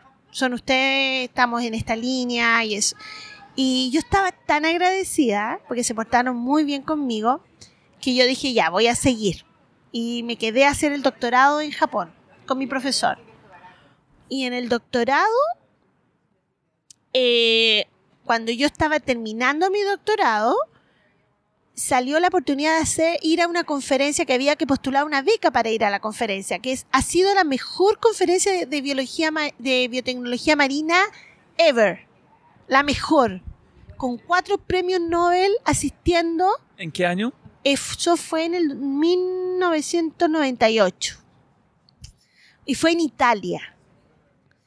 Y fue inmenso el- congreso. Y me gané una beca. Pero yo te, Una, una cosa repitiendo. Gané, gané, gané, gané. Porque es que tú concursas y No, te no, gana no, la beca. es- es chévere. Así es- se dice, ¿no?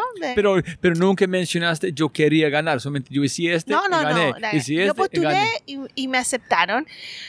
Y resulta que la, el congreso era septiembre y volvíamos en octubre. O sea, la última semana de septiembre volviendo en octubre. Y yo el 4 de diciembre entregaba mi tesis doctoral. Entonces le digo al profesor, profesor, voy a congreso de acá, me gané esta beca, así que eh, voy a presentar mi trabajo doctoral ahí. Y el profesor me dice, no, no puede. ¿Por qué? No puedes, Pamela, porque el 4 de diciembre tienes que entregar tu tesis. Y éramos cuatro los que nos graduamos, cuatro compañeros. Me dice, y, y a ti te cuesta más que mis compañeros. A mí me costaba más el idioma que mis compañeros. Entonces tú deberías preparar y entregar un mes antes para revisar, corregir. Y yo le digo, profesor, yo voy a ir a la conferencia. Yo tengo que ir. Yo esta conferencia no me la puedo perder. Yo le prometo que tengo la tesis.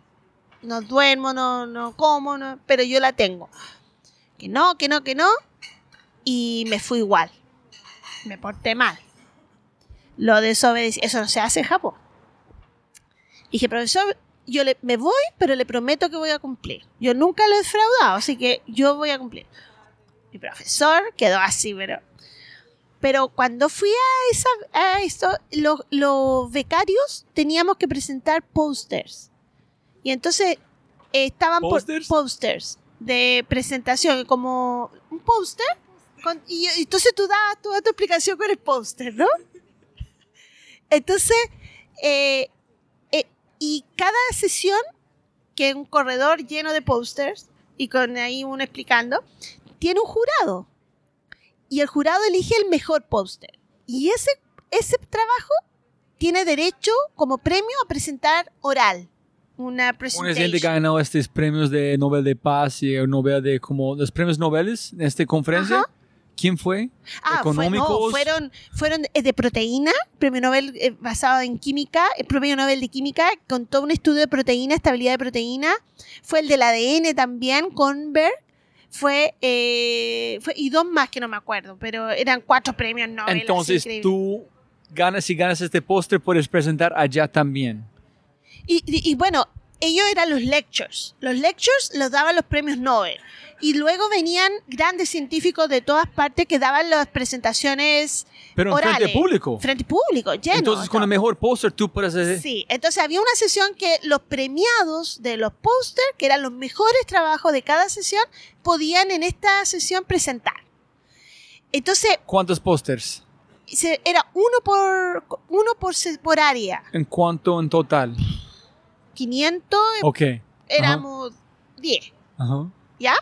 Era una cosa impresionante. Entonces, el jurado que seleccionó, se- yo, me, me seleccionaron a mí, mi trabajo. Y yo gané esa, esa, esa, esa sesión. Y dentro del jurado había un americano que era un profesor de la de Hawaii University. Ah, ok. Y él se acercó y me dijo, Pamela, tu trabajo es increíble. Yo te ofrezco una posición postdoctoral. Yo te quiero en Hawái. ¿Cuándo terminas el doctorado? No, yo, bueno, entrego mi tesis en diciembre. En, enero doy mi presentación Para de su defensa. doctorado, para, como El doctorado. en Japón. Claro, porque yo me volví a Japón. Yo estaba en el último año de doctorado en Japón. Ajá. Y en diciembre entregaba mi tesis. Sí, correcto. Para- ya, Ajá. Entonces, en septiembre me fui a la conferencia. Entonces, el profesor me dijo, yo quiero darte una posición postdoctoral. Después Ah, del ok, ok, ok, post. Claro, es como una posición de trabajo ya. De pagado por Pagado investigar, por- seguir su educación. investigador, sí. Ok. Sí. Entonces yo pensé que era broma. Y yo dije, no, este, está enamorado, dije yo, a lo mejor, no sé. Y dije, no, no le creo. No, pensé que era en serio. Porque imagínate, a nadie le pasa eso. Entonces yo pensé que era broma. Pero hice mi presentación y entonces a mi profesor en Japón lo felicitaron. Le dijeron, excelente trabajo de Pamela, salió premiada, qué bueno que vino. Entonces él se tendría que sentir orgulloso porque hice un buen trabajo. Entonces lo llamaron y le dijeron, Pamela, extraordinario aquí, que ella así que te felicito. Bueno, cuando yo volví a Japón, fui a ver a mi profesor y el profesor me llama, me dice, Pamela, qué bueno, la felicito, le fue bien, pero hemos tomado una decisión. Usted no va a entregar la tesis el 4 de diciembre, la va a entregar el 4 de noviembre. Eh, oye, espera, septiembre, octubre en Italia. Sí, el- yo volví de Italia la primera semana de octubre, Entonces, un mes para entregar. tres semanas. Y, No dormí. No, yo pero ah, yo pensé fue una broma que a mí ganaste y no tenía que presentar nada porque No. te decí. el castigo me llegó Eh, y me dijeron 4 de noviembre tengo que estar. Felicitaciones, que chimba que hiciste este, pero vamos a juzgarte como castigarte en No 13. me lo- pero no me lo dijo así. No, dijo, pero este es que pasó. pero pasó. Y yo, ah, Ese es muy bipolar. Felicitaciones, pero vamos a castigar. japonés. Ah, es la exigencia japonesa. Uno no, no hace, si el profesor es no, es no. Entonces, en tres semanas sin dormir, presentaste y. Y, y no, eso ha sido la experiencia más dura que he tenido intelectual en mi vida. Escribí la tesis de doctorado en tres semanas y, había, que entregarla el día viernes a las 5 de la tarde. Y estaban todos mis compañeros esperando afuera que yo llegara con mi tesis. Y cuando aparezco en la bicicleta con mi tesis, todo. ¡Apúrate! ¡Apúrate! y yo venía con esto, y sin peinar, sin lavar, chasconas, calcetines de distintos colores, así unas ojeras. Y llego y. ¡Ay! Profesor, ahí está mi tesis. Y todo, bien, bien, Pamela. Y ahí dormí una semana. Pero es. ¿Cuál es la parte, para la gente que no saben, como yo, como un tesis, es sacar que es tu mente en articular una forma que la gente puede entender? ¿Cuál, sí, porque todo lo que has hecho me parece que solamente es escribirlo, pero ¿cuál es la complejidad de hacer su tesis si tú hayas hecho toda la realidad? ¿Cuál es la parte que tú tienes que hacer que es la fuerza en un tesis? es la combinación de dibujar en papel, en quitar que eso en su mente, en hacerlo real para otra gente pueden disfrutarlo. ¿Cuál La, la tesis es Sí. la escritura de todo el trabajo de tres años. Pero cuál es, si tú ya has hecho, se parece que solamente escribes en ya es. Oh, ¿Cuál no, es no, la no. parte tan complicada? No, de hecho, eh, tú para poder entregar la tesis ya tenías que haber publicado, ¿no? Eh, tres papers, el requerimiento de la... Yo ya tenía mis papers y todo. Y po- podría hacer, llegar y, y ensamblar, ¿no? Y entregar. Pero no, eh, esto es un documento que queda en la Universidad de Kioto, entonces es un documento que requiere, no es un paper, es, es- ni es poner tres papers juntos, es, es todo un documento con una estructura, con foto, con bibliografía, es muy... Eso es la estructuración de la información Sí. de su cabeza que es el partidor. Es la estructuración de sí, armar sí. en una secuencia diferente de cómo piensas. Claro. Ah, ok. So una semana para tomar tres años y poner en papel en entregarlo. Sí. Ese ha ha sido uno de los desafíos más importantes que yo he tenido. Porque yo pensaba que tenía dos meses. Entonces, bueno, en dos meses ya, uno está tranquilo. Pero cuando son tres semanas, Pero si alguien más de Pamela, un problema. Para vos, mejor. Si dos meses, posiblemente tú vas no, a yo, sufrir yo más. nunca cuestioné que no iba a poder. No, yo llegaba con mi tesis. Aunque sea un minuto antes la cita, yo llegaba. Porque... ¿En qué dijiste su profesor cuando te entregaste? No, profesor, todo bien. Porque ellos valoran mucho el esfuerzo de la persona. Ah, la mucho disciplina. respeto, la disciplina. Es, es, no es honorable pedir que te lo posterguen. No, no, no. Me imagino que también respeto más. Sí, En él sabía cuando hizo este reto que tú puedes cumplirlo. sí, sí. En mostrar sus, en no perder respeto Sí. con sus jefes. Otros, sí. Sí. Este fue un ajedrez maquiavelo estilo japonés, Sí, ¿no? Sí, Todo respeto a muchos niveles. mucho respeto. No, entonces llegó enero y el profesor de Hawái me mandó los papeles para hacer el postdoctorado. Y yo ahí dije, oh, era verdad, voy a tener que... Y hablaste con tu profesor, oye, yo recibí esta oferta, ¿qué Sí, opinas? mi profesor quería que me quedara al postdoctorado, otros tres Japón. años más. Ya llevaba seis, ¿Y por qué decidiste ir a Hawái? ¿Qué fue la...? el idioma. Ah. Hablaba serio? muy bien japonés, pero no muy bien inglés. ¿En serio? Eso fue otro reto. Sí. Lo que pasa es que si seguía en Japón, iba a seguir en los extremófilos. Pero el profesor de Hawái a mí me ofreció un tema que me interesó mucho y que era el transporte de metales pesados en membrana. ¿El qué? Transporte de metales pesados, eh, por ejemplo, cobre, plomo, a través de la membrana. ¿Y por qué él pensó que tú vas a...? Porque en bacteria yo no, sab- no se estudiaba eso. Pero ¿cómo él entonces- sabía que... a- Porque él estudiaba en células eucariontes, en langostas, en camarones. Ah, ya, ok, ok. Y él dijo, él tenía un desafío que nadie lo había podido resolver y me lo ofreció como tesis. Pero él sabía que como ustedes mueven con el reto, entonces él como la... me postuló. eh, el carne, la- Claro. como cosa, dijo, uy, si yo quiero ir acá, ¿cuál es el mejor reto que ellos van a saborear? Entonces aquí es. Claro. Nadie puede hacerlo. Claro. Ah. Y Los entonces- científicos son muy pilo con ese, ¿no? Retos todos, ¿sí? Sí, no, él. Y, y, mm, y yo dije, oh, qué interesante, si yo aprendo eso voy a poder hacerlo en bacterias. Y entonces fui a hacerlo. Y cuéntame algo, en todo este tiempo, ¿has pensado una vez que yo vuelvo a mi país para mejorarlo? ¿En qué haces ahorita? ¿Empezaste a conectar los puntos a agua marina, minería? ¿En cualquier momento estás pensando en devolverte, regresar a su país, a su tierra, mejorarlo?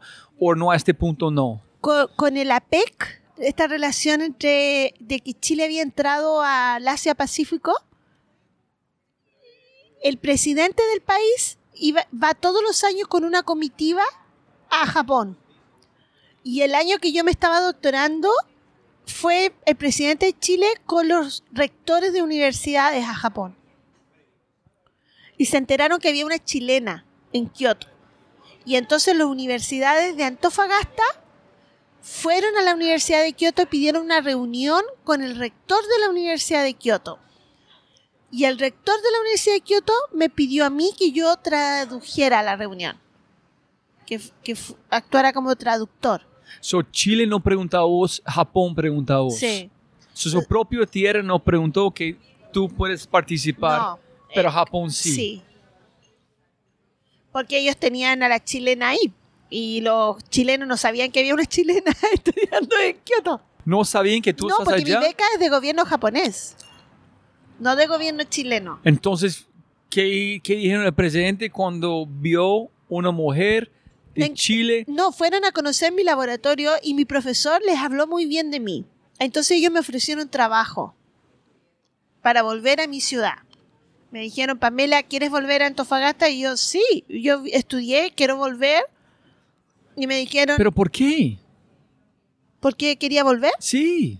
Por mi familia, por el Pero tú, arraigo. pu- no, no, pero tú, tú puedes vivir en cualquier parte del mundo, Sí. hasta un nave en espacio si tú quieres. Sí. ¿Por qué decidiste ir a este espacio? Ah, pues yo quería volver por ella. ¿Cuándo nació ella? Ella nació en Hawái. So, entonces, so, no pensaste en este antes de ella. Yo siempre dije que cuando fuera mamá iba a volver a mi ¿Sí? familia, ¿sí? La tierra es fuerte, ¿no? La familia es fuerte. la familia Para la gente fuerte. escuchando, su hija está aquí al lado. Entonces, si es una referencia, está hecha. No, pero la familia es fuerte. Para mí la familia fue muy fuerte.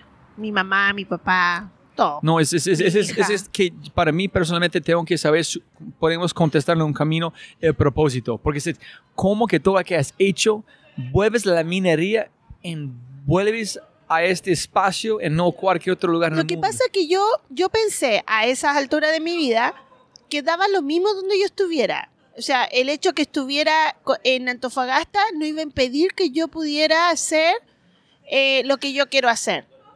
Me da lo mismo estar o en Estados Unidos, o en Japón o en Antofagasta. Porque yo ahora tenía toda la formación académica para iniciar mi carrera como académico. ¿Me hay un, hay un hombre aquí en Chile que es un maestro en innovación, quote unquote, pero es mucho más allá, que fue a MIT en Harvard, que se llama Carlos Osorio, de una empresa que se llama Jukin.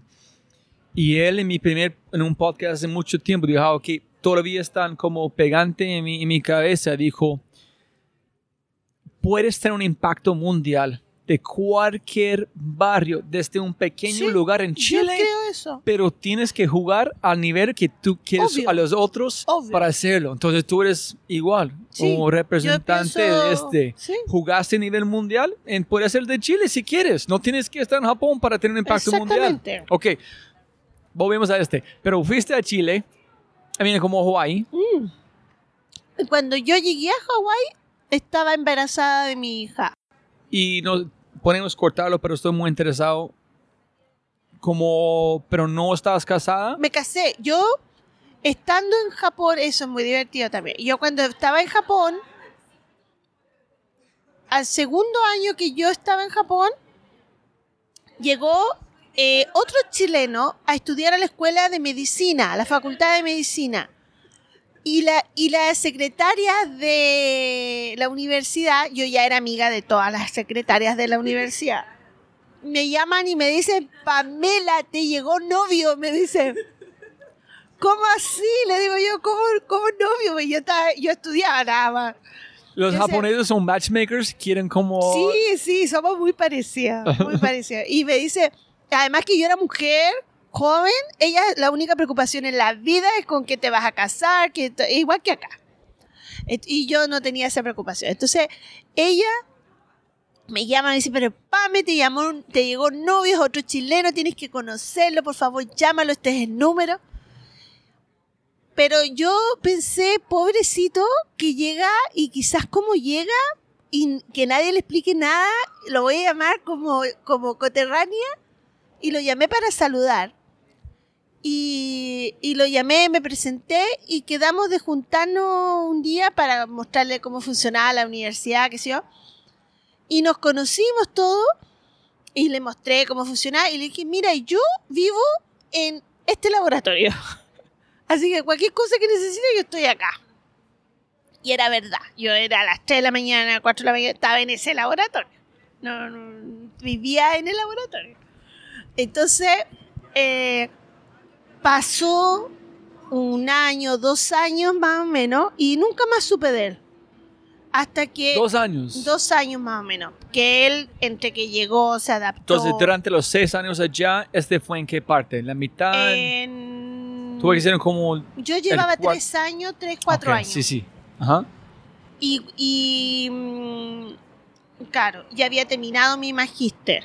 Y, mm, y ahí él me empezó a buscar. Y me fue a ver y, y me iba a ver al laboratorio. ¿Ese sí no tiene un nombre? Néstor, Néstor, Néstor, sí, Néstor. Néstor, el papá de Sofía. Néstor me iba a ver al laboratorio y me empezó a conquistar, que quería eh, eh, tener una relación conmigo, pero el pobrecito no teníamos tiempo, porque yo vivía en el laboratorio y estaba haciendo el doctorado. Entonces me invitaba, qué sé yo, y nada, nada, nada. Hasta que después de mucho tiempo decidimos, le dije que sí, que pololeáramos y a los seis meses me pidió matrimonio. Entonces, no estaba en mis planes casarme. Mis papás no sabían que yo pololeaba. Entonces, tampoco estaba. Mis papás no sabían que yo tenía pareja, nada.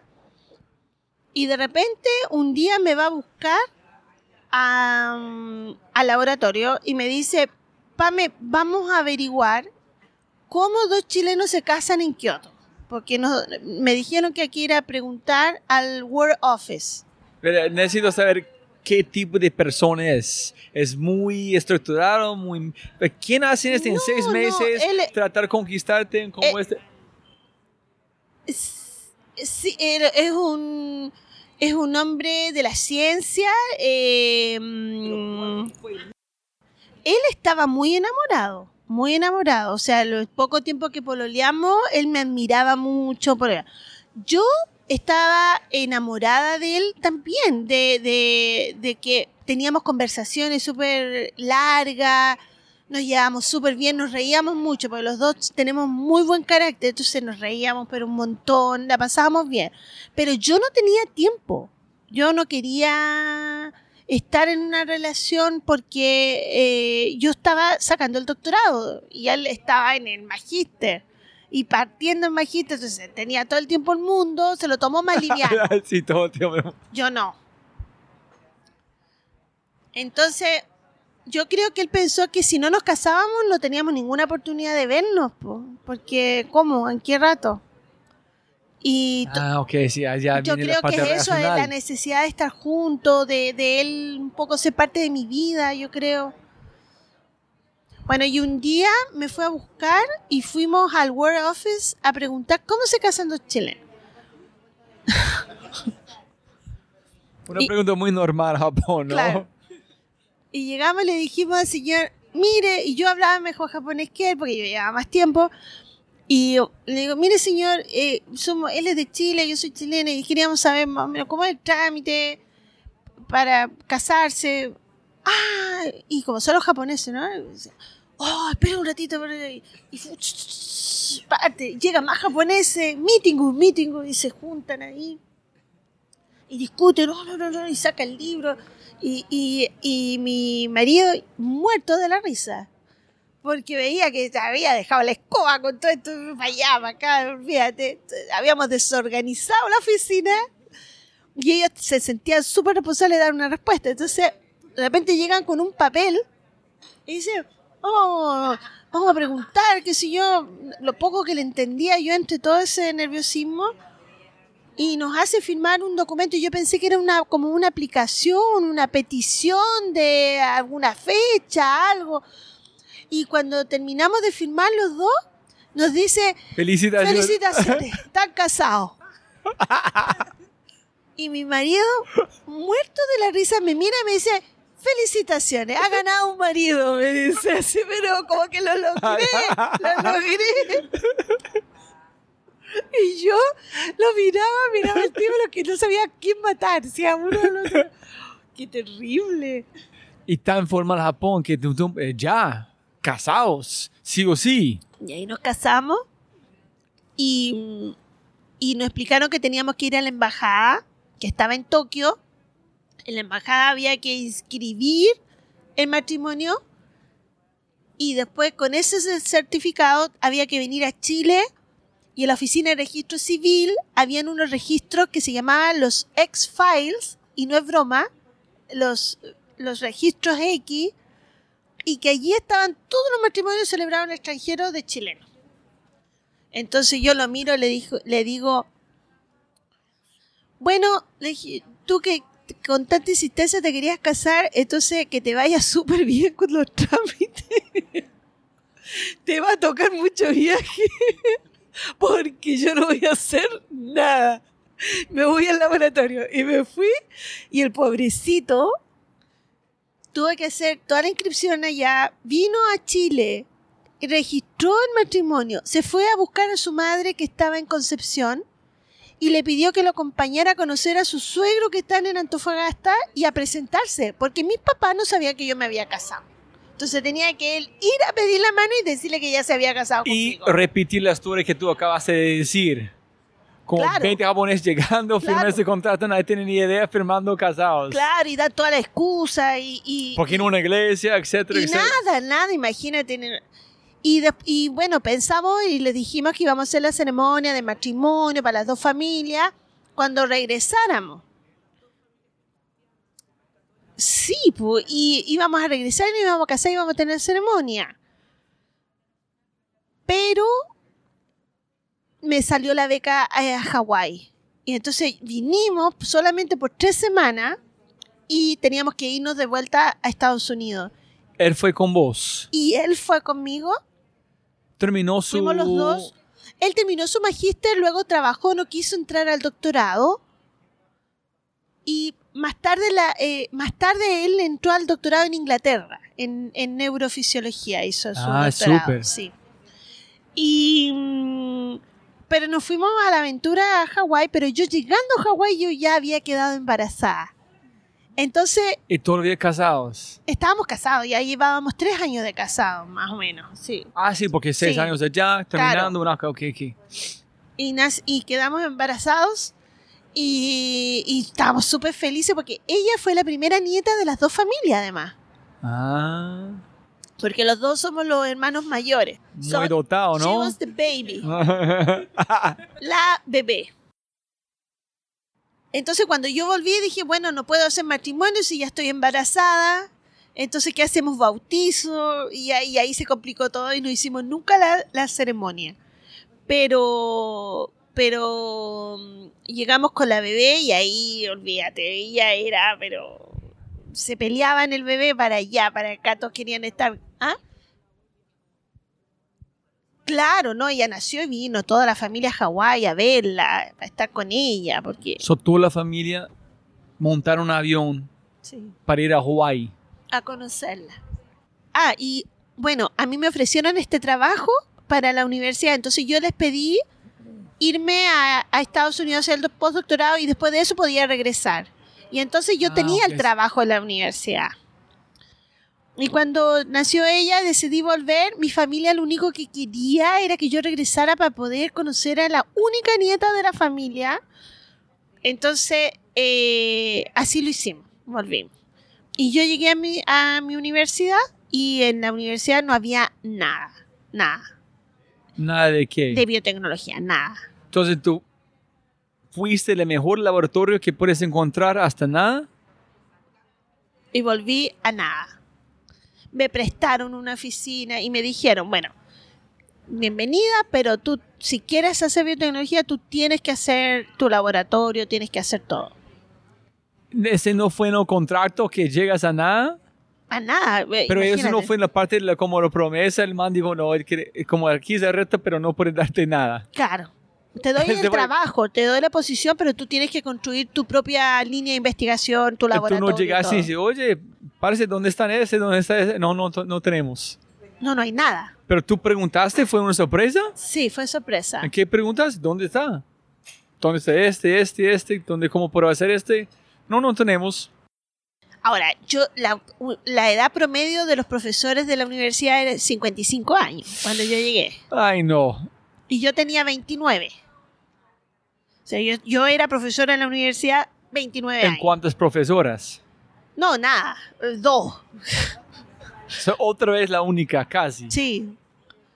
Y súper joven, porque además yo siempre he representado menos de edad, entonces me veían así y decía, "Pues, y postulé, empecé a postular proyectos, grants del gobierno para iniciar la biotecnología. y, y construí la biotecnología en la universidad. Pero este fue parte del, del reto, es construir todo desde cero, Desde o es, cero. es que tuviste que hacer de consecuencia de no tener nada. O sea, a mí me contrataron para desarrollar la biotecnología. Entonces ese era mi reto. No había nada. O sea, más reto que eso imposible. Pero me puse a trabajar con ella en brazo, así. Porque yo nunca tuve ni prenatal, ni postnatal, nada de eso. Y yo terminé mi postdoctoral. ¿Y Néstor está en Inglaterra ahorita No, o no? Néstor estaba conmigo en Chile de regreso. Y Pero no en Hawái. No, no. En Hawái fue conmigo, sí. Ah, ok, Estuvimos está allá allá un también. año y volvimos juntos y nos quedamos en Antofagasta. Pero cuando él volvió, él no tenía trabajo, yo tenía trabajo. Pero tú llevaste ella con, con vos hasta la universidad. Sí, yo nunca me he separado de ella. Yo siempre andaba desde bebé con ella, siempre... ¿Y por qué? Porque mi profesor en Hawái, cuando... cuando esa es otra historia muy divertida. Mi profesor en Hawái, cuando llegamos, ¿te acuerdas que te dije que había un reto? De, de algo que e- ellos querían hacer y nunca nadie lo había podido Ajá. hacer. Entonces nos dijo, miren, nos, explicó el proyecto y le entregó a mi marido, que es muy habilidoso también con, su, sus manos, con, instrumentos. Le dijo, le pasó un instrumento que en 12 años nunca nadie lo había podido echar a andar. Y nunca lo había hecho funcionar. Y yo tenía que estudiar unas células que son de una langosta y que se separaban con ese instrumento. Entonces nos pusimos a trabajar para echar a andar el instrumento primero. Pero echar a andar el instrumento era el proyecto del año. Demostrar que se podían separar las células con ese instrumento era todo el postdoctorado. Y nosotros lo hicimos en un mes. En un mes. ¿Por qué? ¿Dónde me voy? Porque como entiende la pregunta es, ¿Por qué no lo habían podido hacer? No, sí, es porque hiciste un mes en año antes, es porque la misma cosa que tú preguntaste, ¿por qué no buscamos un lugar que es igual que antes? Como solamente preguntar la pregunta correcta que nadie más ha preguntado. Fue su experiencia con una percepción diferente de Japón en otros lugares, fue su inteligencia hasta este punto. ¿Qué fue que tú puedes...? ¿O qué hizo que lo pudiéramos hacer Sí, funcionar? La rigurosidad. La disciplina. ¿En serio? Sí. Bueno, El rigor de, no aceptar cualquier hasta llegas la respuesta. So, rigor. No, no, de decir qué hay que hacer. Primero, qué hay que hacer es entenderlo, setear el ex- experimento y hacer paso a paso lo que había Pero que ¿por qué otra gente no han hecho? ¿Por qué? ¿Qué fue su problema? Porque que tú... no tienen la habilidad, no tienen la rigurosidad, porque abandonan a la primera, porque lo hicieron. mm, es, son muchos los factores para que el experimento saliera mal. Era muy difícil. Pero nosotros teníamos la disciplina, la rigurosidad y, y también eh, la habilidad para poder ir finamente moviendo cada una de las cosas para que funcionara. El, tanto el seteo del experimento como del instrumento. Toda ¿Sí? la parte de iteración, rigor, Sí. disciplina. Y esto también, porque yo me acuerdo que eh, nos sentábamos en una oficina, en una sala de clase, y venían otros, eh, eh, estábamos los dos, y era una pizarra llena, tu papá ahí en la pizarra, mira, es que la gravedad, que aquí, que ya haciendo la ecuación y todo, y yo iba para allá y decía, no, pero es que esto no es por dos, es por tres, porque bla, bla, bla, y así estábamos en la discusión en la pizarra, y entraban los otros estudiantes de doctorado, entraban así, tenemos unos amigos ingleses que estaban haciendo postdoctorado en el mismo edificio, la tía Lucía también que estaba ahí, teníamos varios amigos, todos postdoctorados, entraban así y decían, ay, no, no, no", y se iban porque era, eran una discusión así con ecuaciones, con todo. Y eh, de repente algunos se entusiasmaban y se metían en la discusión y decían, no, pero vamos a cambiar acá, pero acá, pero es que el BAF, esto, la molaridad. ta". Ya. Y de ahí vamos a hacer experimentos. Y ta, la rigurosidad, el paso a paso, en un mes teníamos separadas las células con el instrumento. ¿Qué dijeron las personas cuando fue imposible en ustedes dos llegando de Chile? Dijeron, mira, tenemos... No, no, no. Nosotros nunca, nunca. mm, ¿Cómo decirlo? Nosotros nos dieron ese trabajo lo hicimos y fuimos a la puerta del profesor. No lo pregonamos ni le dijimos a nadie. Fuimos al donde el profesor. Dijimos, profesor, tenemos los primeros resultados, creemos que ya separamos las células. Y el profesor daba brincos así. ¿Qué no puede ser? Porque él no era japonés, él era. Sí, sí, claro, esas cosas se imaginan. No, pero no puedo creer, oh my God. y, y nos invitó a cenar, le contó a todo el mundo y nosotros así como, estamos haciendo nuestro trabajo, ¿no? O sea, ¿qué onda? Y, y, bueno, terminamos todo eso, pasa, nos pusimos, seguimos haciendo nuestro experimento y al mes siguiente, o sea, do- a los dos meses que habíamos llegado, el profesor nos dice, guys, Guys, y tal cual como un gringo. Guys. Guys, ustedes ya lo hicieron. Eh, felicitaciones. Yo me voy de año sabático. Me voy a Dinamarca. Así que les dejo la casa, les dejo el laboratorio, los alumnos, me voy. El perro, la cuenta del banco. Por favor, ustedes organícense, se pueden ir. Acá está el auto, todo. Yo me voy a Dinamarca porque la tarea es already done. Me voy. Y nosotros sí, pero ¿cómo? Sí, vayan a la playa, pasen, hagan lo que quieran. Be happy. Y nosotros sí, ya, pues, bien. Todo de ahí para adelante, todo sumaba. O sea, teníamos 10 meses de lo que hiciéramos era sumar, sumar, sumar. Y, y ahí, imagínate, o sea, y yo embarazada, entonces una buena tranquilidad para hacer las cosas. Pero yo cerré el laboratorio y me fui a tener al- el bebé al hospital. Yo cerré el laboratorio y dije, ya, nos vamos, vamos. Y partimos a Kaiser Permanent. Y yo, ya. Oh, ¿cómo están? Todos así muy contentos porque, muy felices porque fue todo programado. Saludamos a todo el mundo, qué sé yo. Y me interné y ahí fui a tener mi bebé. Eh, salí de la clínica, yo creo, del hospital como al tercer día con la bebé. Nos fuimos a la casa y en una semana estaba de vuelta en el laboratorio terminando todas las cosas y el profesor ya ve- venía de regreso. Ahí la, con- te conoció y yo, el profesor a mí me dijo algo. Me dijo, cuando yo estaba haciendo todo este experimento y sabía que estaba embarazada, eh, me dijo, eh, Pamela, él era padre soltero de tres niños porque su señora lo había abandonado. Y, ¿En y- serio? en serio. Y se hizo cargo de sus tres niños. Y él me dijo, Pamela, me dice, Pamela, me dice, Pamela, eh, ahora que vas a ser mamá, tienes que en- entender que tu hija viene a tu vida, no tú a la de ella. Ella viene a tu universo. Ah, wow. Qué consejo, y ¿no? ella tiene la suerte de tenerte a ti de mamá.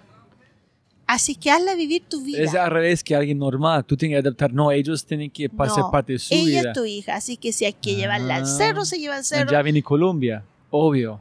Entonces, yo eso lo tomé y, lo, y nunca me sentí, ella fue parte de lo que yo hago. O sea, la mamá es esta persona que hace experimentos, que toma muestras, Fusionaste que- los dos. Y ella no hay una es separación entre los dos, sí. No está mi vida separada de ella. Ella es parte de mi vida. ¿Cachai? Entonces, siempre la crié así. De que yo iba a conferencias, ella iba conmigo. Pero, pero, ojalá un segundo, ponle cuidado. Tú estás en el espejo recordando este consejo de su profesor o cuando él dijo en el momento fue un clic y tú dijiste, ah, sí, so de verdad. Sí, So, posiblemente cuando llegamos al mejor consejo, ¿no? como te recibiste, este tiene Sí, que ser, yo ¿no? ya- yo creo que él vio que yo me sentía un poco culpable, que cómo lo iba a hacer, qué sé yo. Entonces yo creo que él me dio ese consejo que a mí me sirvió mucho. En la vida me sirvió mucho. Bueno, después fuimos, somos grandes amigos, así que yo creo que eso siempre se lo voy a agradecer porque eh, le ha servido tanto a ella como a mí, porque eh, nunca ella, por ejemplo, ha estado en una condición de no entender lo que hace la mamá. ¿Me entiendes? Sí, Y claro. es triste cuando un niño no entiende lo o, o tiene que ser grande para entender lo que tú haces. En cambio, ella eh, vibra conmigo, con mis éxitos, vibra conmigo. Qué con el- suerte que tienes. Mis, mis, mis hijas están, ¿a dónde vas? ¿Para van de Chile? ¿Listo? ¿Qué tal? ¿Se vas a trabajar? Y dice, no, no voy a trabajar. Pues, para mí es como, a- es, mejor de Disneyland que yo voy a hacer. Ah, listo, papi. Entonces es, es complicado decirme que no es trabajar, es algo que no quieres hacer. Es que ah, yo voy a pagar para hacer este, ¿no? Entonces es, es complicado. Entonces, Es qué lindo que tú vida. encontraste este, sí. No es un trabajo, Qué es es tú suerte eres. encontraste en Hawái, en un lugar tan linda, Sí. hasta allá. No. La magia sigue. Es más, que si si ya superaste como matemática, le estás en la parte de magia. Pienso que estamos como en el mundo supernatural en un sentido. Ok, so, si terminaste y seguiste con ella, ¿en ¿hasta qué punto llegaste con... ¿Qué fue el próximo reto? ¿Chuleaste este entonces después qué? No, volví a Chile, volvimos a Chile después. ¿Cuándo ella tenía cuántos años? No, tenía dos meses. ¿So moviste a Chile ya? ya? Sí, y volví a trabajar, no de vacaciones. Entonces, por eso te digo que yo nunca tuve postnatal ni prenatal, no, yo no sé lo que es eso, de, de cuidarse después del embarazo. Ella, entonces, a mí, cuando entré a la universidad, me tocó, no tenía nada, entonces tenía que escribir grants para poder tener dinero. Y entonces yo, con ella en brazo, escribía los grants eh, para construir esto y la universidad me apoyaba con la firma, con todo el respaldo institucional. Y, y me gané el primer proyecto de, que fue de un millón de dólares. Que en esa universidad era primera vez que se daba un proyecto tan grande. Y es muy interesante porque la población gigante de japoneses en Hawái, que es pienso que la segunda después de Brasil, y la conexión tan cerca geográficamente que no tiene mejor equipamiento, no tiene mejor alianzas con Japón. Es interesante. Yo voy a como imaginar que es más. Pero tuviste que empezar desde cero. Cero, no, cero. Entonces, chulias este, lograste este grant. y partí ya mi vida académica, propiamente tal. Que es ser profesor de profesor de, de una universidad, que sí, yo, pero tenía 29 años. Y entonces todo el mundo me miraba así como, ay, pobrecita, ¿qué, qué viene a hacer acá? ¿Verdad? Pues no tiene dinero, no tiene nada que- en, en la universidad, porque acá en Chile, en Antofagasta, claro. No, me miraban y decían, ay, pobrecita, ¿qué viene a hacer acá? Porque no, no tiene dinero, es muy niña. Y, y bueno, y, y pasa que, que todo sin el mundo... saber su historia. No, nada. Y entonces me, yo, me descuidaron. Me descuidaron en el sentido que nadie me acogió. Nadie me dijo, vente, postulemos juntos, hagamos esto. Pero, pero una pregunta, la gente no hicieron este tampoco en Japón ni en, ni en Hawái. Tú tuviste que pelear por todo Por- allí. exacto, por eso para mí no fue problema. Ah, ok, es porque está hablando justo con un amigo de Colombia que está viviendo aquí que dijo, él, está más feliz acá en un sentido porque te él se siente ni más poder porque no ven límites, solamente ven retos. Entonces yo no sé cuando de Chile cambia si tu mente fue más complicado porque es su propio tierra, es complicado ser profesor en su propia tierra. Entonces no sé si... En su propia facultad. Muy difícil. So, nadie están abrazándote. Felicidades para conquistar no, no, Japón. No, no, no. Ahí así como, ay, pobrecita, va a hacer algo, ¿no? ¿Ah? Pero voy a- y postulamos, toda la universidad postula este grant que era para la universidad, fondos grandes. Un millón de dólares era en ese momento mucho dinero. Y el único proyecto que se aprobó fue el mío. Ningún otro. De los seis que postuló la universidad, el único aprobado fue el mío. Y en ese minuto, eh, y en ese proyecto yo puse un edificio para mí, todo mi laboratorio, equipamiento, tenía un millón de dólares para partir. Me iba a construir mi, mi laboratorio En Chile. en mi universidad. Entonces llegaste aquí toda gente pobrecito, pobrecito. Pobrecita, En, la- ¿qué en en el cerrar abrir de ojos estás construyendo edificios. edificios. Y entonces, como nadie me había cogido, nadie podía decir, "Ah, de ese dinero a mí me toca algo, nada. era Eh, para mí sola. Esa es como la, esto no sé cómo se llama la historia aquí en Chile, pero es cuando la, la gallina está preparando toda la comida diciendo como el cielo está cayendo. ¿Quieres ayudarme con el trigo? No. No. ¿Quieres ayudarme oro? No. No. En el finalmente todos tienes hambre. Todos tienen hambre cuando tú Todos tienes... tenían hambre. Y, Entonces, todo- y ¿qué- después todos decían, pero ¿por qué ella tiene eso? Y nosotros no. Eh, pero no, se lo regalaron, no, no se lo dio la universidad. Ella, ella trajo el grant. Y no, eso, esa parte es como injusta porque la gente quiere, pide, pero no quiere tener hacer. Pide, pero no hace. Y entonces, claro, y ahí construí, construí un laboratorio de lujo, de lujo. Y cuando lo construí, además, yo tenía todos mis amigos y colegas de Estados Unidos, de Japón, de distintas partes del mundo, porque yo era conocida afuera. Entonces, todos estaban metida en la Asociación Internacional de Biotecnología Marina, todos me vinieron a ver. Pamela, hagamos el Genome Project eh, Conference en, tu, en Antofagasta. Te apoyamos, vamos a ir a verte. El Premio Nacional de Ciencia nos lleva años tratando de llevarlo a Antofagasta, mi universidad, y él me llama un día, me dice, "Pa- Pamela, ¿qué te parece si te voy a ver? Porque venía un colega que nos... Todo el mundo iba a verme y entonces todos los políticos de la universidad miraban así, ¿qué pasó acá? ¿Por qué vienen para acá? ¿Y qué, por qué esto está haciendo sola? Y en ese momento empezaron a decirte felicitaciones, gracias por dar este para No, nosotros. mucho celo, mucha envidia. Ese no es justo, porque es, No es justo. es- no, no, en ese- No es, como el- mi amigo astrofísico dijo también, hay muchos problemas en el mundo científico de no quieren compartir de ego. ¿Sí?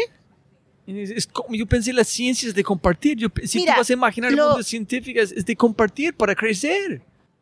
Mira, hay un tema que te lo voy a, te lo voy a ejemplificar muy bien. Hay un fondo en Chile que, que es para ciencia pura, que se llama Fondesit, Fondo de Ciencia y Tecnología. Pero un científico que postula un Fondesit es prestigio, porque solo se da mu- muy pocos, de 400 se dan 10, por ejemplo. Entonces es la, el- la elite científica. Se gana En Chile. en Chile. Pero tú te ganas 30 millones de pesos, que son 30 millones nada. Tre- 50 mil dólares para tres años de investigación. Entonces, ¿qué pasó? Que yo, y había otro fondo que era asociado a industria, que es de la Corfo.